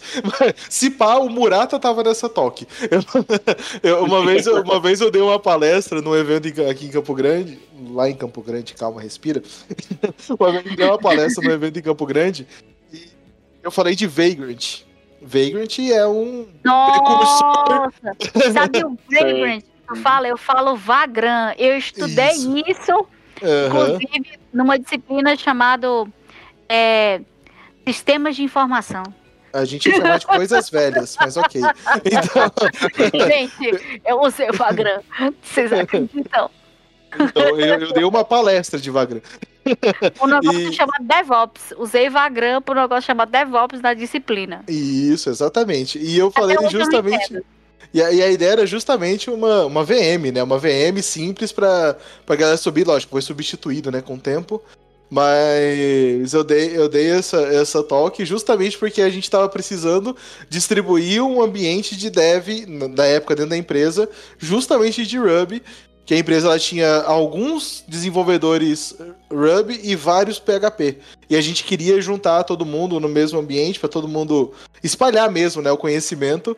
E a minha experiência com Vagrant foi para isso. Foi para para distribuir o ambiente Ruby que a gente tinha. Olha só que loucura. Uhum. E, e É, Vagrant, é- ele também, ele também é, ele é, ele é feito, né, em, Ruby por baixo, né? Falar que ele é, ele é implementado em, em Ruby, né? Só que eles deram uma notícia aí recente que estão mudando pra Go agora. Nossa senhora. Então, Isso é Aí- bom ou é ruim? Eu tô confusa. a minha pergunta é: quem que ainda usa Vagrant? Né? Quem? É, pois é, boa. Va- Vamos um pouco além, né? Quem que ainda usa eles? É porque Foda, né? o Vergard ele foi concebido exatamente para isso, César, de Uhum. é para o ambiente de dev. É, o Docker é outra proposta, né? Apesar de ele ser bastante usado no ambiente de dev e tal, mas não, dá para você orquestrar o Docker e fazer deploy em produção com Docker já, né? Mas Breaker a gente, a gente chegou a usar no ambiente dev uma, uma época, mas a gente nunca fez deploy, eu acho que nem. é, Porque memória, se memória não me deixa falhar, mas a gente não chegou a usar em produção, não. De, É, na- é, A, a gente era só ambiente de dev mesmo, né? Também. A gente não. Cara, nosso ambiente de produção era muito mais caótico na época, então, então não seria algo tão simples de colocar lá. Mas é que hoje realmente é um padrão de mercado é Docker, né? Tipo, você chega numa empresa nova, os caras vão compartilhar com você o Docker deles e coloca aí na sua máquina, né? Então, eu, eu- realmente eu não vejo mais o Vagrant em uso hoje. Não, acho que não. A gente tá usando o Docker para ambiente de dev também, na maioria dos projetos nossos. A gente só cria uma imagenzinha de dev lá, faz o setup de, de Rails, as dependências e boa. Bota os Não, não serviços precisa que precisam. setup. Tu só instala o setup do Docker. Ele faz aquela mágica inteira. Eu amo. Eu uso pra tudo, galera. Eu uso o Docker pra fazer meu almoço. Vocês não têm ideia. É muita, é muita facilidade, gente. Um Manda um Docker Compose. Cara, dou um É, Docker um Docker Compose app e já e era. fazer almoço. É Docker Sim. Compose app fazer almoço. Pô, é muito bom. Muito você bom. baixa a imagem da macarronada, Exato. Porra, é, porra, do Jamie Oliver, e aí faz a macarronada do Jamie Oliver já. Em Docker, o setup do Ruby on Rails é muito fácil, mas com Docker é tipo é ridículo. É uma linha de É. comando. Só, só tem um probleminha básico com Docker, porque a comunidade Ruby é Mac. E Aham. o Docker no Mac É, é o bicho mais guloso de memória, a coisa mais lerda do universo. Aqui é no memória, meu. é verdade. meu Tanto a setup, RAM quanto, É, a RAM quanto espaço em disco, meu amigo. A- no o- meu o- setup, a- quando eu tenho que rodar, eu rodo num. Tem um servidorzinho Linux, um desktop que é o PC de gaming. Eu dei desculpa que eu precisava de um servidor, mas eu não tenho PC gaming. Eu preciso- de servidor com uma 3080, amor. É. Justificando pra esposa, né? Exa- exatamente foi essa conversa, certo? E aí eu rodo Docker no Linux, não no meu no Mac, porque no Mac é muito difícil, é muito ruim. Uhum. Então, meu sonho, certo? Primeiro é ter dinheiro para comprar um Mac. Segundo, que um Mac suporte Docker. É isso. Mas você é só precisa, isso. você precisa dos dois rins? Essa é a pergunta. Então, Se não precisar dos dois, você pode vender um. exato, olha lá. E você faz um. O- Ou comprar um carro, ou pagar uma parcela da casa. Nossos Macs são todos Galera. legados. De... Esse Mac M1 que a galera fala aí, tipo, eu tenho um amigo que comprou, ele é, ele é Dev Ruby, aí, tipo, deu um monte de merda, porque várias bibliotecas não, da- não davam suporte a um M1, né? Inclusive o Docker. É, é exatamente. É. É. Então, ou seja, não adianta mais Mac pra desenvolver em Ruby, é isso? Ou Não, todo mundo comprar um. Docker. É. É, foda assim, todo mundo que é Dev Ruby tá usando Docker hoje em dia nessas startups hypeiras, né? Que são todas. E aí, se você quer ter um Mac pra ser um, um Dev Ruby hypeiro de verdade, que você tem que ter um Mac, uhum. aí então, não dá, não rola, tipo, não dá. Não tem como, gente, não, não dá. O bom do Docker também é que depende as dependências que tu precisa instalar. Ele, ele pega, no caso, dependências de nativas em C. Então, é, às vezes tu, tu tá no, no, no Mac, tá com uma versão mais antiga e daí começa a quebrar a dependência, né? Tipo, tu instala a, a, a biblioteca MySQL, é, MySQL 2, por exemplo, que ela depende do, dos, dos headers do, do, do MySQL. Então, dá, dá pau, né? O caso o Docker é bom por causa disso, né? Tu coloca exatamente a mesma dependência e todo mundo dá o install ali feliz. né? Uhum. Deixa eu, entra- deixa eu entregar, deixa eu entregar o jogo aqui também. É. Tem, tem empresa aí, que eu não, não vou falar qual, que usa Ruby 2.3 ainda, né? Já tá no 3 agora, 2.3 já conseguiu. Amigo, eu lhe falo uma empresa sem escrúpulos que ainda usa Ruby 1.9. Ah, Não, não, pera, pera. É que assim, é que eu entendo quem usa 1.8, que eu ia falar, eu ia contar uma história. Eu ia contar uma história sobre isso. Em algum momento a gente fez uma aplicação muito bonita, funcional em Ruby 1.8. Vocês querem Aí saber? saí. Hã? Vocês querem saber qual é a empresa? Não, não podemos. Não, não podemos, Pri. Cuidado. É governo, galera, é governo. Olha só, Ih, galera. Independente É, disso. tem, tem, é Ô, governo. Não É, mas aí nada. então, é que então, não, tem governo que usa PHP 5 até hoje, né? Então a gente tá falando de outro nível. mas o. Mas a gente fez uma aplicação muito bonita, inclusive funcional em Ruby on Rails e aí com Ruby 1.8. E aí um dia migrou do 1.8 para 1.9. E assim, é uma empresa que vendia software é, por, por, por funcionalidade entregue, né? Tava, tava entregue, tava funcionando. E aí saiu a versão nova, alguém atualizou no servidor que não era administração nossa e parou de funcionar a porra toda. E adivinha quem teve que refazer o sistema? Porque parou de funcionar e foi a quebra de compatibilidade completa da 1.8 para 1.9. Adivinha quem foi os caras que passou a noite refazendo o sistema? Algumas várias noites fazendo isso? Ah, não fui Acontece. eu, ainda bem. Acontece de vez em quando. É por isso que hoje em dia existe retrocompatibilidade, né? É, Dá então, mas 1.9 isso pra frente. Dá 1.9 pra frente e não tem mais esse problema. Pelo menos ele- o Mets promete que não.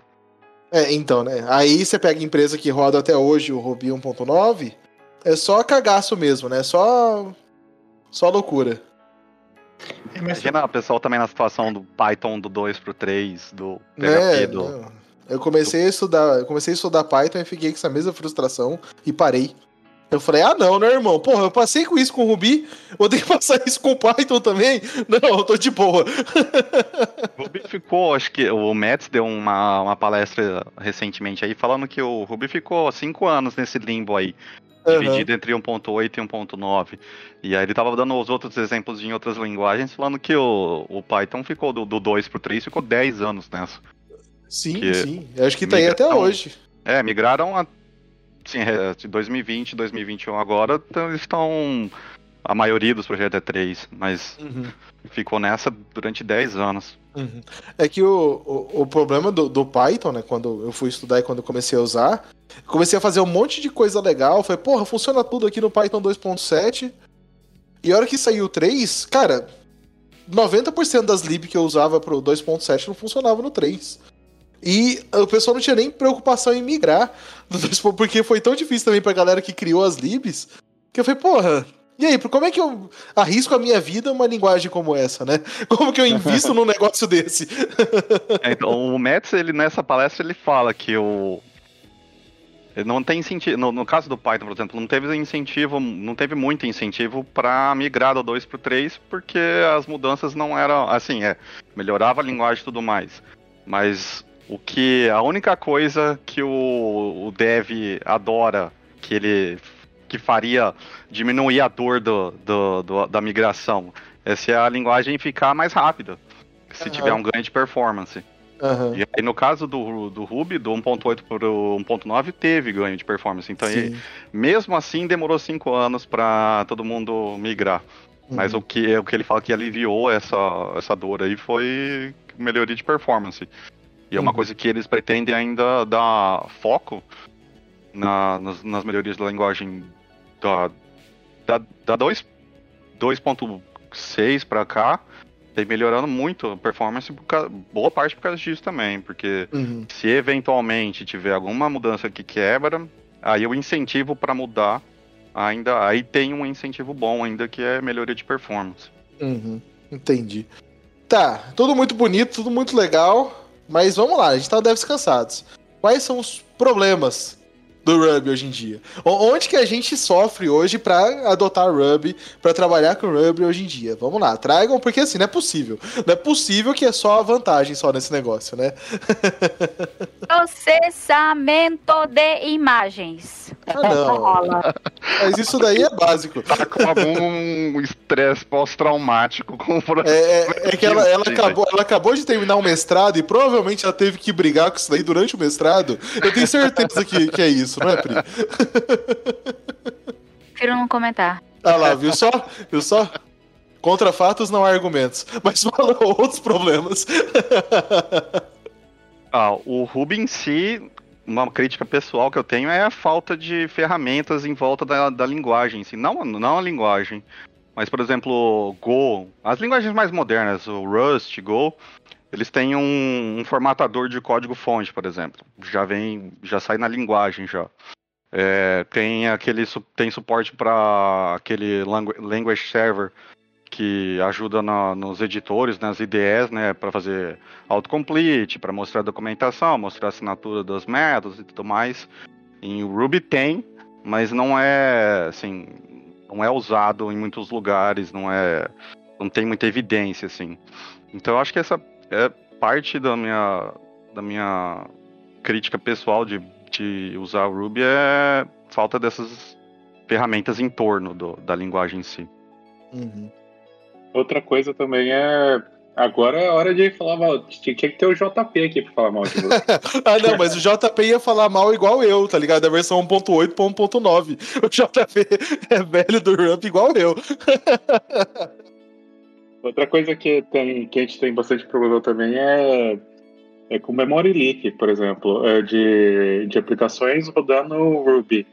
Por exemplo, todo o deploy de uma aplicação Ruby, você tem que ficar babysitting, ficar de babá dos processos Ruby. Então, se você não fizer deploy e tiver um monite, por exemplo, para monitorar as aplicações e ver ah, essa aplicação está se comportando ou ela está consumindo mais memória do que ela deveria, aí matar essa aplicação para não poder não dar overload no server e tal. Esse é um problema recorrente também é, no Ruby em si. É, não necessariamente é culpa do próprio Ruby, mas isso é. Ou talvez é culpa do, do dev cansado que programou e tem algum problema de memory leak no, em algum loop, algum problema. Uhum. Esses dias eu tava tendo um problema parecido com isso, num negócio que vários rubistas adoram, chama Sidekick. Eu tava tendo um problema muito sério com o alto consumo em cima desse cara. E, e é essa, essa pegada, você tem que ficar monitorando mesmo. Tem, é, tem, tem um. Acho que o maior problema que, que o Chris falou aí é que em, em Ruby tem diminuído isso, mas em Ruby é muito comum ter extensões, as gemas, né, que vem com extensões escritas em C. E nem sempre essas coisas são bem utilizadas ou bem escritas, né? As extensões em C. E em C a gente sabe que não tem segurança de memória, né? Então pode ser que tenha bastante bugs ou, ou seja usado errados mesmo. Se você quiser estourar a memória, foda-se, é problema seu, né? Se vira aí pra cuidar, irmão. O é. É desse jeito, né? Não, problema de memória não sou eu que tenho que gerenciar. É vocês aí. uhum. Isso mesmo. Outra coisa chata também, era muito mais chato antigamente, hoje em dia é menos chato, é o deploy de uma aplicação Ruby, por exemplo. Hum. É, se você vai fazer um deploy de um, de um WordPress da vida, é só você uhum. colocar os .php lá, o Apache está com o módulo mod PHP e vai rodar de boa. Uhum. É, com o não. Fora, fora não. você ter dado um permissão 777 em todas as pastas para reconhecer tudo. fora lá você tem que ter essas permissões para PHP, mas tá bom, ele funcionava, tá bom. É, mas em Ruby não, você tem que fazer manual. Tipo, você vai ter que ter um Nginx ou uma parte que vai servir como um proxy reverso em cima dos próprios servidores. Se você estiver usando Puma, Unicorn uhum. ou uhum. Mongrel, acho que nem tem mais gente que usa, mas eh, também existe. Eu ia perguntar isso, ainda existe Mongrel ainda? Não, não, não. Hoje em dia é Unicorn e Puma que o pessoal uhum. usa. Uhum. É, e aí esses processos do Unicorn e do Puma que você tem que ficar monitorando porque tudo que bate no Nginx ou no Apache, ok, mas quando a request, o request chega no, no servidor de aplicação mesmo, Ruby, aí pode dar problema de, de memória, etc. Ou, ou, uhum. é, e o deploy em si, apesar de, por exemplo, a gente tem serviços como Heroku, que é muito fácil você fazer deploy, por exemplo. Só que você vai pagar por esse serviço. Então, uhum, uhum. aí é outro esquema. É, é, é, é um pouco mais caro. Antigamente, eu nem sei se tem ainda, tinha um que chamava Engine Yard, que, era, que é o mesmo esquema da Hiroko, só que uhum. é, que era especializado em deploys Ruby. Então, você fazer uma aplicação, fazer um release de uma aplicação Ruby, apesar você tem ferramentas como Capistrano para fazer o deploy ou Mina, é, uhum. o deploy em si é tranquilo, mas você tem que setar várias coisas, tem que pensar em monitorar, monitorar os seus processos. É que é automático, mas é muito caro. É tipo, é, Sim, só clica exatamente. e acabou. Qualquer um consegue. A, a Heroku, ela, ela usa a infraestrutura da Amazon, então ela vai cobrar o preço da Amazon mais 50%, sei lá. Mais o valor deles, né? Independente Isso, de qual seja. É. Mas, gente, que, to, todo bom programador Ruby já teve um problema de estourar a fila do Sidekick. Mas isso não é um problema alter... tipo, isso não é um problema específico do Ruby ou do Rails ou do Sidekick, mas acontece, é bem comum, sabe? Todo mundo tem um problema de Sidekick. Estourou a fila, derrubou. Às vezes assim, se estiver na mesma infraestrutura, derruba a produção inteira. Isso, Mas isso. é bem comum, é bem comum. É. Foi o que aconteceu recente, como eu disse, estava reclamando da vida por conta disso, né? Porque o sidekick, por um acaso, tava na mesma marca. Foi, ah, é muito comum. A galera, a galera não tem ideia do, do, potencial que o sidekick tem de fuder a porra toda. Se liga? Aí, é, a galera não tem ideia. Né? E é, provavelmente. O sidekick ele é, ele é bem guloso com recurso. Nossa, demais, mas eu acho que deve ser por conta da compensação de não ser do, do Ruby ele não, não, não ser orientado a thread, né? Você tem um negócio único ali. Se você botar na mesma estrutura do resto do teu código, meu amigo, chore, viu? Que uma hora quando esse negócio escolar, esse escalar vai, vai cair tudo. É, mas o, o, a boa prática é você fazer o deploy nele num servidor separado, né? Numa instância separada. Mas ainda assim, ainda assim, tem a chance dele, mesmo numa instância separada, cair sozinho lá. E aí, se o seu sistema não tá preparado para as quedas do, do sidekick, você vai continuar se ferrando do mesmo jeito, né? Concordo. Uhum. Uma coisa que, que eu acho que é importante ressaltar que como, como o Ruby é uma linguagem interpretada e não compilada, uma experiência que eu tenho minha é que você sempre tem que testar num ambiente específico de produção. Porque um ambiente específico de produção e o de desenvolvimento, ele não é a mesma coisa. Várias vezes, quando eu comecei, eu vi vários problemas que eles só quebravam especificamente no ambiente de produção. Então, é um pouco chato para quem está começando, assim, mas depois, quando você já pega o jeito, você já entende que não adianta, assim. Isso, você já tá entende por... é que você precisa testar em produção. Parabéns, bem-vindo, mais um dev cansado. É, exatamente. mais um dev cansado entendeu o rolê. Bom, quem testa é o cliente. É, é um ambiente. É o cliente. É. Piada boa é você dizer que teste em produção, mas é um ambiente de produção homologação, tá? Então você. Ah. É, é, Quem nunca verdade, trocou o pneu do carro com o carro andando? É, Exato. O carro consertou uma asa de avião com o avião voando, né? Quem nunca? Esse é o nosso dia a dia. Exato, eu chamo de uma terça-feira ensolarada. Quando é muito difícil, tá chuvosa. É isso. Beleza, temos problemas com o Ruby. Mas então vamos lá. Hoje, o que, que a gente tem dos próximos passos? Vocês que são os estudiosos desse negócio, né? Para onde o Ruby tá indo? Ok, tem melhorias de performance, a gente comentou e tal, mas para onde o Ruby tá indo? E melhor, onde que eu estudo o Ruby, entendeu? Esses próximos passos e para onde que ele tá, onde que é a melhor, melhor fonte para a gente saber do dia a dia e dos próximos, dos próximos caminhos do Ruby. Vejo que, que o não o Ruby em si, mas o Ruby Rails ele tá indo por um caminho mais de ser especializado só no back-end. É, tá, a galera tá, tá, tá dando suporte assim, quando você cria um projeto, a definir exatamente qual tipo de front-end que você quer. Antigamente não tinha isso. Você tinha aquela, aquele, aquele front-end Rails mesmo. Era mão na roda, mas hoje em dia, como você tem front-end, tem back-end e tal, e tem outros tipos de requisitos do front-end, eu vejo a galera caminhando muito para isso, sabe?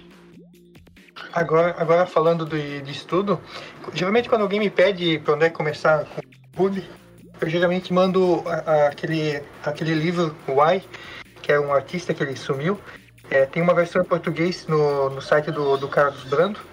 É, outro, outro lugar bom também para aprender Ruby de graça é o site do Unibit Code. Tem, tem cursos lá de, de Ruby é, gratuito. Também tem, tem, é, tem outro que é bacana também, que é o Ruby Tapas. Antigamente existia um, um, eu acho que antes de 2010, por aí, 2011, existia um, o Railscast, e o, o Ruby Tapas, ele entrou depois do, do Railscast com a mesma pegada, assim, dos videozinhos curtos, Ah, assim, bem interessante, eu não sabia, Uhum. não. É, daí tem, tem o livro do, da lenda do que é o, o TAC, que ele tem um livro gra- gratuito também disponi- disponibilizado, que ele lançou faz pouco. É, na Udemy tem, eu recomendaria o, o Jackson Pires, que é, tem uns cursos muito bons também.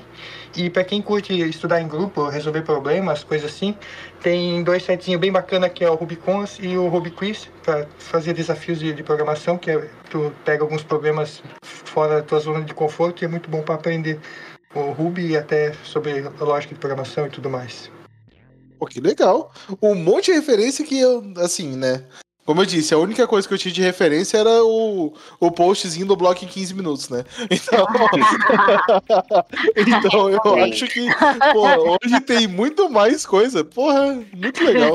Eu já ia dizer, porra, que, por onde que estudar? Meu, não sei, cara. Eu fiz um Rail for Zombie, tipo, há 10 anos atrás. Os for zombies, exatamente.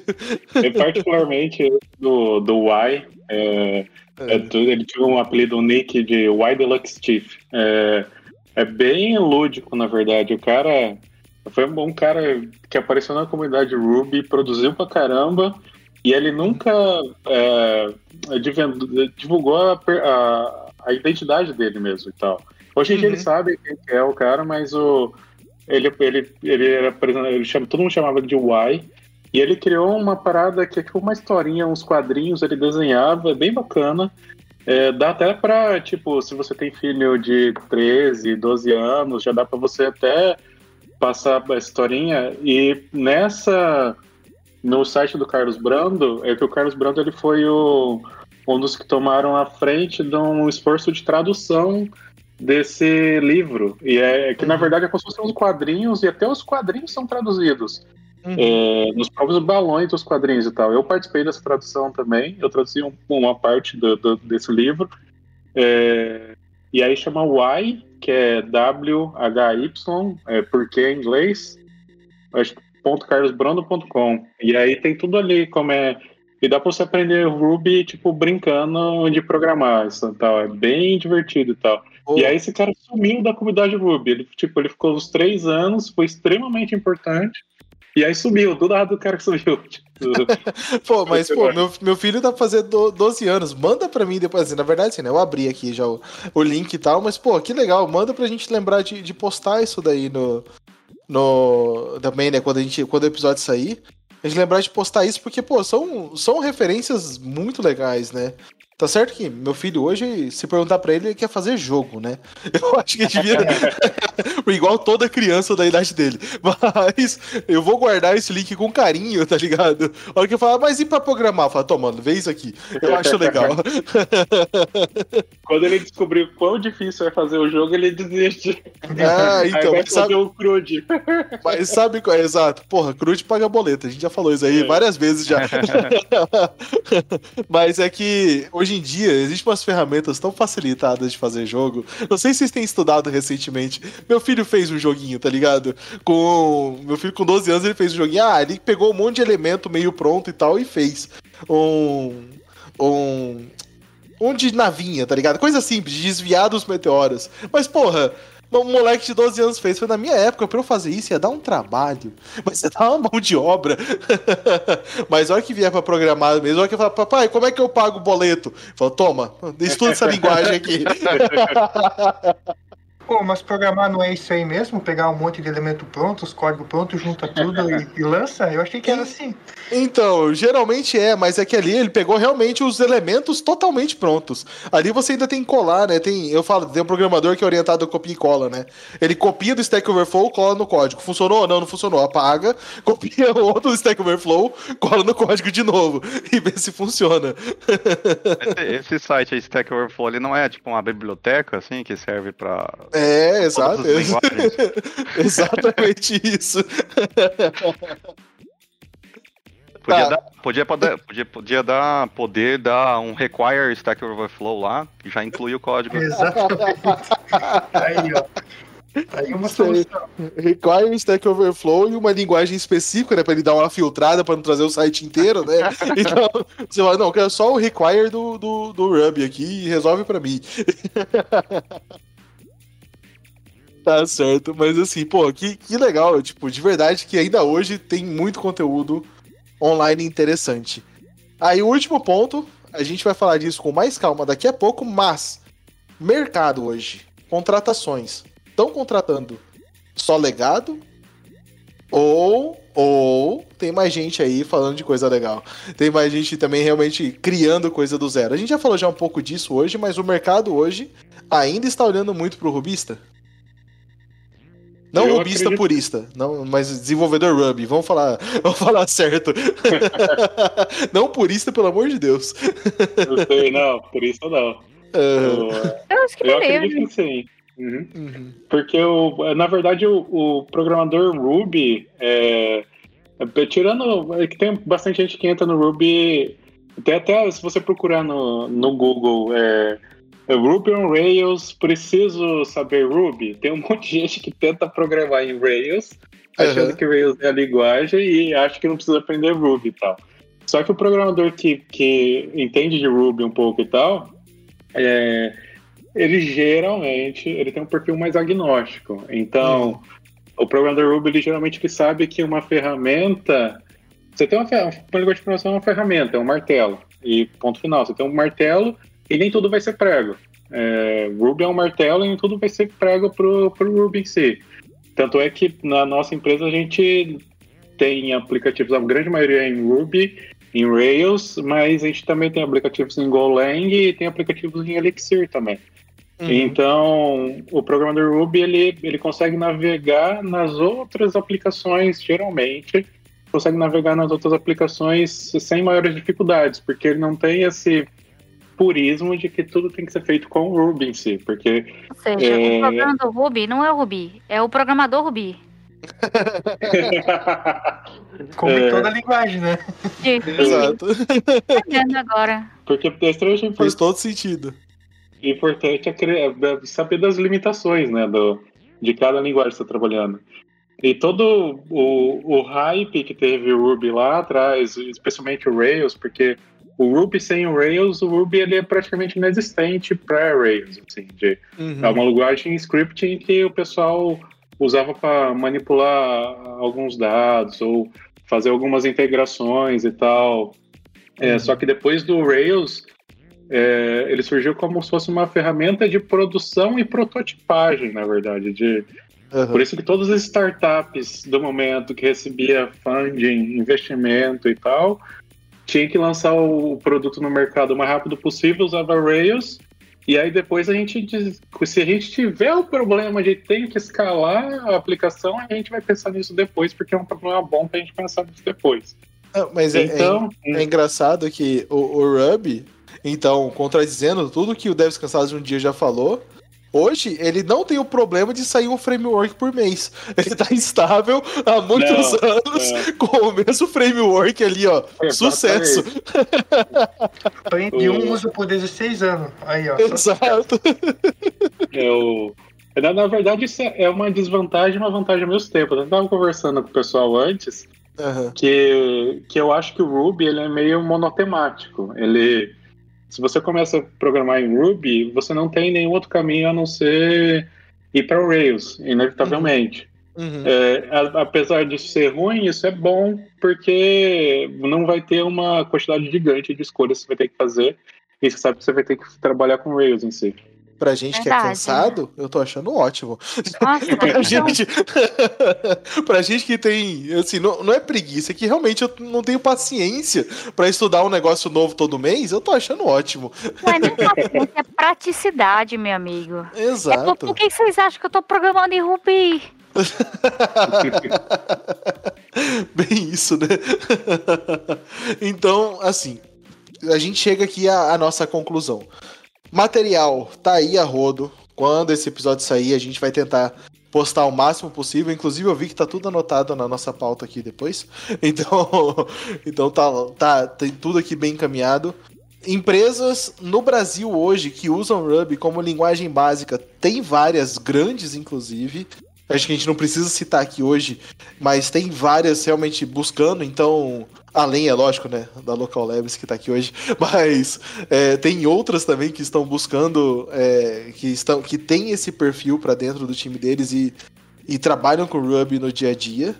Então, assim, não é. Cara, tá aí, entendeu? Tá aí. É só realmente focar, né? Então, contratação, estudo, nada disso é um problema para uma linguagem que está estável no mercado há, há muito tempo. Outro ponto importante do Ruby aqui, ó. O Ruby está entre as cinco linguagens que mais bem paga. Então, é, o Ruby é produtivo, tu pode escrever pouco código e receber bem pago, então pro dev cansado isso é perfeito. Exato, né? Você escreve pouco e tudo funciona, ninguém que ganha por linha de código, né? Exatamente. É, ele pode não ser a linguagem mais performática, né? Mas para mim o que mais vale é meu tempo, não é o tempo da linguagem, então outro ponto importante, né? Eu queria acrescentar um negócio sobre o mercado de trabalho também, que o, uma coisa bacana da comunidade Ruby é que lá no começo, é, um dos motivos que eu comecei a trabalhar com Ruby também é que desde o início Ruby Rails era uma das únicas vagas que você achava trabalho remoto, por exemplo. Uhum. É, e é, foi uma das primeiras comunidades que abraçou trabalho remoto e o movimento agilista em geral. É, na minha opinião, não abraçou porque é, gostava do, do, movimento ágil e do, do trabalho remoto em si, mas foi uma necessidade. Começou no Japão, né? Até começou no Japão, né? Tem que ser remoto. na verdade, foi uma necessidade porque provavelmente estava faltando mão de obra no Vale do Silício e, e tiveram que buscar em outros lugares. Então, uhum. hoje em dia a gente vê uma abundância de trabalho remoto, de vagas de trabalho remoto e tal. Só que, por exemplo, a empresa que a gente trabalha hoje em dia é, trabalha remoto desde a sua incepção, desde 2008, 2007, por aí. É, ela foi, ela nasceu como todo mundo trabalha remotamente e com Ruby, porque era é, um dos motivos de ter sido essa escolha da linguagem. Eu não estava lá, mas eu sei que era porque é, o mais fácil de achar trabalhador remoto era em Ruby. É, e para trabalhar com Rails. Então tem essa facilidade que geralmente quando você entra numa empresa que é um, uma empresa que trabalha com Rails faz mais tempo já, ela vai ser mais remote, remote friendly, ela vai ser mais amigável. Teve muita empresa que teve que se adaptar para ser remoto e foi meio que um caos no começo da pandemia. Hoje em dia eu acho que está um pouco mais normalizado. Só que tem outras empresas que estão aí nessa faz muito tempo já trabalhando remoto e é tudo remoto já. Uhum. É, é, é, até engraçado, né? Porque eu, eu, trabalhei em algumas empresas e eu tive uma empresa que a gente tinha uma stack Ruby há muitos anos atrás. Mas eu tive uma empresa quando eu estava muito dentro dos eventos que a gente tinha uma stack Ruby e assim, era presencial, mas assim, era o padrão do mercado, né? Não era nem a gente que escolhia. Era o padrão do mercado, não, não era nem o ponto, né? A stack Ruby. E agora pensando um pouco mais claramente aqui na cabeça, é que a gente tava no interior do Brasil, em Campo Grande, Mato Grosso do Sul, e a gente começou a olhar muito pro mercado externo, entendeu? O que, que o pessoal tava buscando, o que funcionava, e tinha muita coisa de remoto em cima de Ruby, e a gente, pô, fez todo sentido a gente começar a olhar para Ruby, porque a galera que tava lá também tava olhando pro mercado externo e tava estudando Ruby. Então, e a gente levou todo mundo para dentro do escritório. e, e, cara, eu acho que hoje tá todo mundo já acostumado já a, a, ao ambiente remoto. A pandemia forçou todas as empresas de tecnologia a isso. Inclusive, o único ponto positivo que nós de tecnologia pode tirar da pandemia toda é essa, né? A, a gente que ainda era obrigado a ir pro escritório, a gente tá hoje em ambiente remoto e daqui para frente eu só quero trabalhar remoto. Que fique claro isso, inclusive. Nossa, é bom demais, gente. Exato. Melhor Não, coisa. Você quer visitar o escritório, mas só quando você quiser, né? Tipo... Isso, eu quero ter a opção, eu é. quero ter a opção de uhum. poder ir para o escritório e falar, não, vou ficar em casa. Esse, eu acho que esse é o ponto importante. E também, né, e, e depois, né, assim, com tudo regular, eu quero ter a opção de terminar meu expediente em casa e sair e ir pro boteco, que eu não tenho essa opção hoje. Inclusive é o ponto mais triste, né? é, isso é triste. E aí o, o, ponto é muito isso, né? Tipo, o, o Ruby ele já vinha já nisso há muito tempo, né? Você falou desde sempre, né? Afinal de contas, se você olhar lá nas bases da agilidade mesmo, você falou que Ruby ele abraçou muito cedo a agilidade. Se você for olhar lá nas bases da agilidade, do movimento Lean, também nasce no Japão. Também nasce naquele mesmo lugar. Então, então assim, é, é meio claro, né, esse, esse negócio caminhar todo junto. Então, tipo, faz, faz sentido hoje. Então faz sentido também a gente abraçar e continuar olhando para essa linguagem. Como eu disse, é uma linguagem antiga, estável, especificamente estável hoje em dia, que, que permite a gente ainda fazer muitas coisas.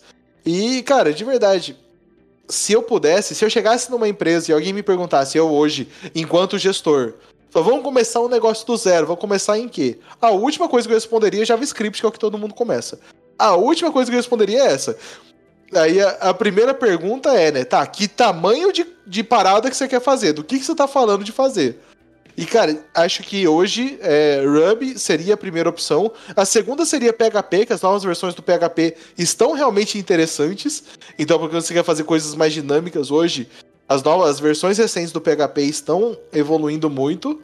E é lógico, ah, não, preciso de algo ultra engessado, não sei o que, parará, ultra complexo, escalável, de diferentes níveis e profissionais.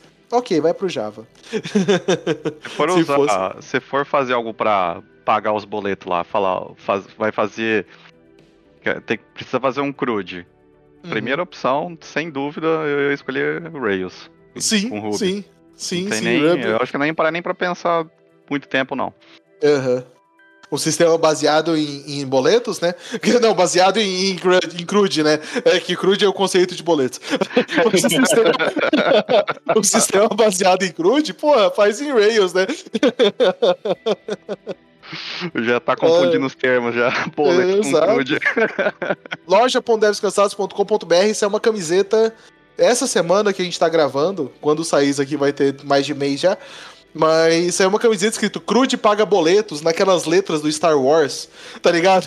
aquela, aquela, letra que sobe assim do Star Wars, tá escrito Crude uhum. paga boletos de ponta a ponta. Excelente camiseta, inclusive. e, então essa é a realidade hoje. Tem um último ponto, então, só para abrir esse último parênteses e fechar logo, que é, em algum momento, existiu um negócio muito legal chamado eventos de Ruby. Porra, eu fui, eu fui numa RubyConf em São Paulo, que era um evento gigante em 2014, 2015, eu não lembro agora. E hoje ainda, o que, que existe ainda? Ainda existe eventos, não exatamente presenciais, mas ainda existem eventos grandes, ainda existe a RubyConf mundial que seja, pra, pra gente trocar ideias sobre o futuro, sobre os próximos passos do Ruby? Tem, tem. Engraçado falar Ruby e Ruby, né? Mas ok, a gente segue o fluxo. é, ainda tem, sim. Tem a RailsConf Mundial, ainda é extremamente importante, que dita assim, rumos, né? Do, o pessoal vai lá mostrar quais as coisas que estão desenvolvendo e tudo mais. No Brasil tem a RubyConf ainda. Sim, acho que todas elas estão virtuais, né? Nenhuma uhum. delas uhum. presenciais. Uhum. Uh, acho que o, Mar o Marcos Marcos, eu acho que sabe mais sobre os eventos. Uhum. Eventos. Cara, falou os eventos que eu ia falar. então, é, é que, é, é, que assim, é que a RubyConf, é, a memória que eu tenho, a RubyConf é algo tão grande que o que existe são versões locais, né, de uma RubyConf, né? Até é que é, em Campo Grande, né, quando a gente ainda organizava evento, a gente tinha os encontros do guru, do grupo local, né, de, de usuários de Ruby, né? E a gente tinha um grande evento estadual, praticamente, que a gente também encaixava talks de, de Ruby. E. Sim.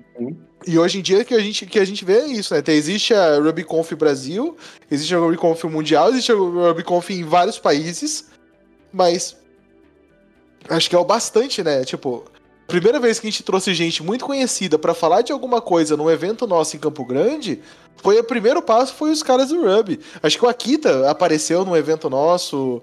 O Akita que defendeu e organizou a RubyConf durante muitos anos, né? Então, então tipo, é, é, algo muito, muito claro, né, pra gente que Ruby ele movimentou também muitos eventos e hoje em dia existe o grande evento RubyConf e os eventos locais que geralmente traz umas visões mais é, internas do movimento Ruby dentro do país, né? É bem legal.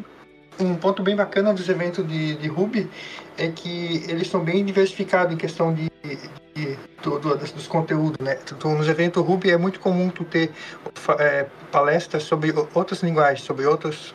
Ele é bem uhum. aberto a isso, né? Ele... Uhum. É, exatamente. O, e também a RubyConf antigamente era Rails é, Summit. E, e, foi tudo iniciativa do Akita e da Local Web antigamente. A Local Web eu acho que até hoje está por trás da RubyConf Brasil. Uhum. É, e a RubyConf, é, na verdade, é um, é um evento meio que sagrado pra gente, porque a nossa empresa ela é 100% remota, só que uma vez por ano é, todo mundo migra para o RubyConf e se conhece pessoalmente. Uhum. É, pelo quando, menos. quando tinha, né? Quando tinha é, evento presencial, né? Agora tá difícil. É, é. Mas a empresa sempre patrocinou e todo mundo sempre foi para para RubyConf para ter um, um, período de, de inspiração, que na verdade a Ruby, todas as conferências, na verdade é para você não aprende muita coisa técnica, mas é mais para você conseguir inspiração, networking e, e, conversar com o pessoal, trocar uma ideia, né? E, e isso eu digo para todos os eventos, né? O evento não é sobre a tecnologia em si, mas é sobre você conhecer para onde estão caminhando, né? Para onde está caminhando os rumos da te daquela tecnologia ou processo que você trabalha, né? porque eu participo de muitos, muitos eventos de agilidade. Então, tipo, para onde estão caminhando, para onde que estão ah, os, o, o direcionamento daquilo lá, como as pessoas estão usando aquela tecnologia ou processo, e, e você usar aquilo lá, tipo, como você pode trazer isso para o seu dia a dia? O que de legal você pode extrair desses caras e colocar no seu dia a dia? Então acho, acho isso muito, muito legal mesmo. E eu acho que é para isso que hoje, inclusive, a falta que a gente tem dos eventos presenciais é o networking, exatamente trombar com as pessoas dos corredores e falar uhum. sobre tecnologias e, e, processos aleatórios. E aí, então, hoje online você entra no, numa live e assiste lá o que o pessoal tá falando, né? Então você Sim. perde uhum. uma parte do evento hoje, porque você precisa estar online, né? Você perde essa parte do networking. É uma grande parte, né? Eu, eu trabalhando sempre remoto, né? Eu trabalhei uhum. minha carreira inteira 100% remoto. É, eu só conhecia os colegas que trabalham em eventos. Né, de, uhum, e, e, o Ruby uhum. em si, como a natureza é distribuída, assim, né? Ele promovia trabalho remoto e tal, e tal tu, acho que a maioria do, de quem programa em Ruby foi dessa maneira também. Foi conhecer uhum. as pessoas com quem trabalha pessoalmente, né? Ver a cara da pessoa e conversar pessoalmente nos eventos. Então foi uma uhum. forma de, de, não só de de você fazer networking com pessoas de outras empresas e tudo mais, mas às vezes até de integração da própria empresa em si, né? Esses eventos eram responsáveis por isso. Uhum. Pô, que legal.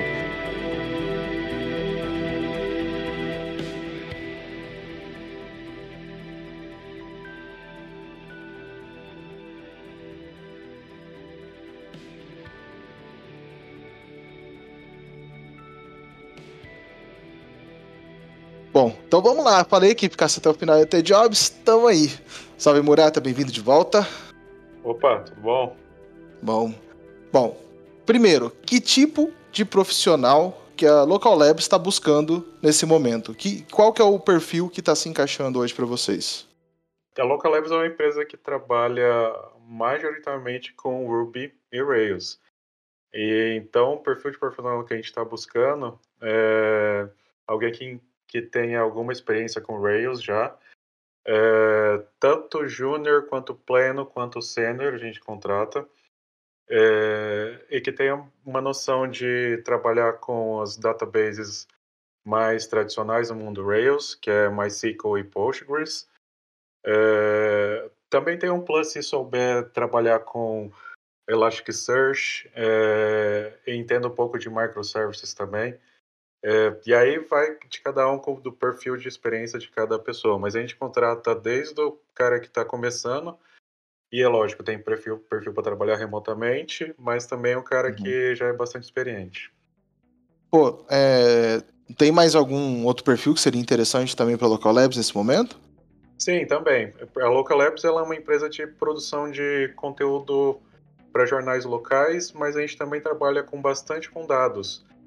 É, então a gente tem um outro time que é só de dados, que nós estamos começamos a implementar agora um pouco de uma plataforma um pouco mais robusta de data science, é, usando Databricks é, e Spark. Então, se alguém tiver interesse, já tiver experiência ou tiver interesse de aprender ou trabalhar mais com dados, é, com é, é, workflows mais complexos de dados, manipulação de dados e tratamento de dados, é, a gente também tem esse tipo de vaga é, disponível. Pô, legal.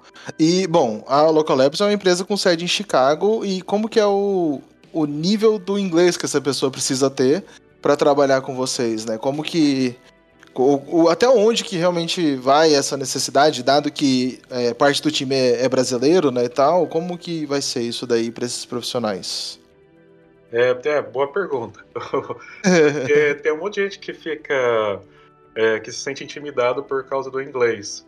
Só que, é, mesmo em empresas brasileiras, e no caso da Local Labs, que é que é americana, a, majoritariamente a, toda a comunicação é via Slack e via e-mail. É basicamente isso. Então, é leitura escrita, é, pelo menos intermediária. Seria basicamente uhum. isso que precisa. Raramente você vai conversar em inglês. É, escutar inglês pode ser até legal, mas também não, não tem muito isso. E a gente tenta manter o, o time de Ruby em si, ele é todo brasileiro, justamente para manter essa intimidade maior, não só no, por causa da, da língua, mas também por causa da cultura e tal. Então, entre os brasileiros, a gente só conversa em português mesmo, é, mas as, as, as tasks, as, o que tem que fazer, as definições das descrições e, e etc., aí isso é tudo em inglês. É, só que é só leitura escrita é, uhum. que o candidato precisa ter a, até mesmo pro, pro cara do Data Science, né, que você tá buscando aí, né, pros caras de dados. Sim. Aí você falou, o time brasileiro, o time de Ruby é todo brasileiro, o time de o Data, ele também vai estar tá nessa linha? Não, aí é um time já misto, porque a, a é uma empresa que ela nasceu remotamente, então a gente trabalha uhum. remoto desde a incepção, há mais de 10 anos. É, uhum. E o time de dados ele é muito mais misto. É, tem um pessoal da Rússia, da, é, é, da Ucrânia, é, e pessoal, uhum. tem americano também. É, mas, de novo, a comunicação também é toda via Slack escrita também, não tem. Pô, legal. Não precisa ter inglês falado. E que excelente, cara. Eu vou trabalhar com um time em português, time falando português e ganhar em dólar. Achei ótimo. Pô, a melhor dos mundos. Essa é a melhor parte. excelente, cara. E tá bom, beleza. Falamos legal, tá aqui. E a pergunta é, né, como que a gente se candidata para as vagas da Local Labs? Onde que a gente vai? LinkedIn? Onde é que a gente acha vocês? Como é que vai ser esse negócio? É, a gente tem uma parte de, de jobs no próprio site da Local Labs. Então o link é Local Labs, local de localhost, labs.com barra jobs cansados. Porra, criou um linkzinho pra gente só, excelente. E, e Local Labs tem dois L's no meio, isso é importante. Vai estar escrito na descrição do post Sim. e provavelmente em todas as divulgações que a gente fizer desse post, mas Local Labs tem dois L's mesmo no meio, né? É importante dizer isso. Isso. Uhum. Boa. Tá certo, cara. Então espero que dê resultados para vocês. Do. Assim, o que a gente tem, né, também de, de histórico é que quando a gente fez o episódio de recrutamento, uma das recrutadoras contratou um cansado e está satisfeita com, com o desempenho do cara. Então, então é isso, cara. Esperamos que dê certo, que isso aí seja válido e que a gente volte a ter outras oportunidades de episódio dessa maneira, cara.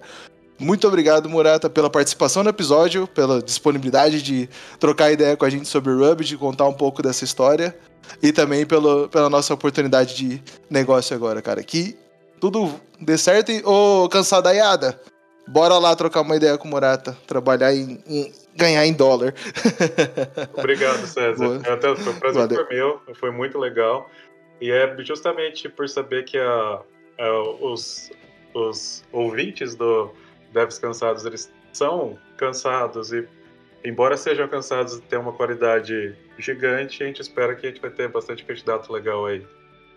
Boa. E espero excelente. trabalhar com um dev cansado que escuta os dev cansados. Pelo amor de Deus, no mínimo, né? Tá ótimo.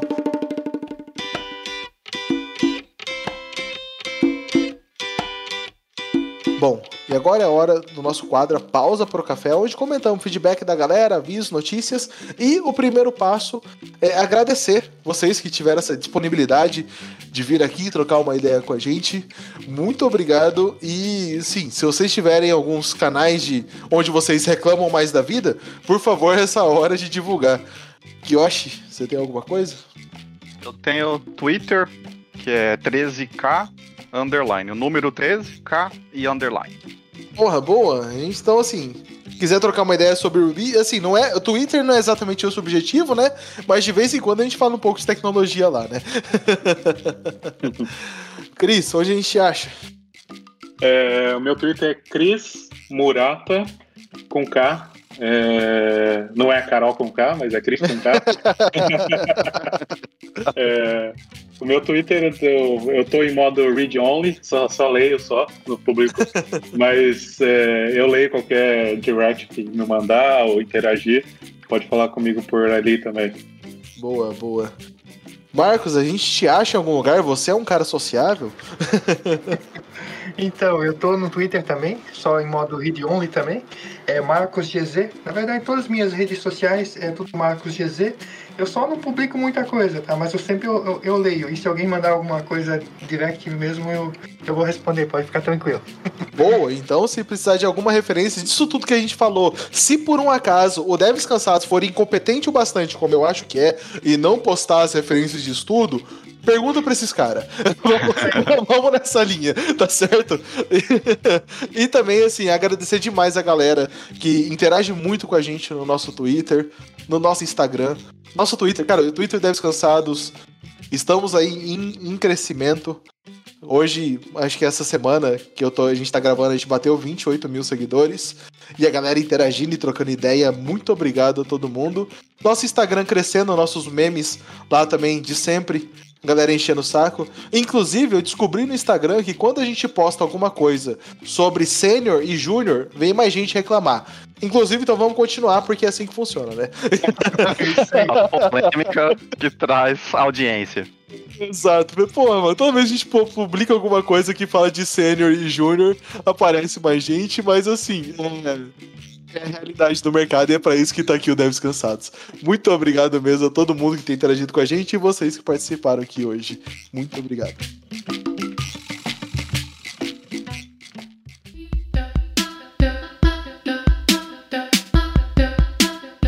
Bom, é isso. Mas é claro que tudo aqui não passa de uma grande brincadeira nossa. Nós adoramos a nossa área de atuação e tudo que a gente faz aqui é com muito amor, inclusive os códigos de Ruby 1.8. Mas, mas e você, me diga o que te deixa cansado na, na área de TI. Conte pra gente no nosso site devscansados.com.br, no twitter.com.br devscansados, no nosso Instagram, arroba devscansados também, e hoje também no LinkedIn, a gente decidiu colocar uma rede social lá e tá funcionando, estamos interagindo com a galera, então também LinkedIn, procura por Devs Cansados que vocês acham a gente. Não deixe de curtir e comentar no seu agregador de podcast favorito, e é isso, valeus, falou! Tchau, tchau. Valeu, hein? Abraço. Grande abraço. Falou.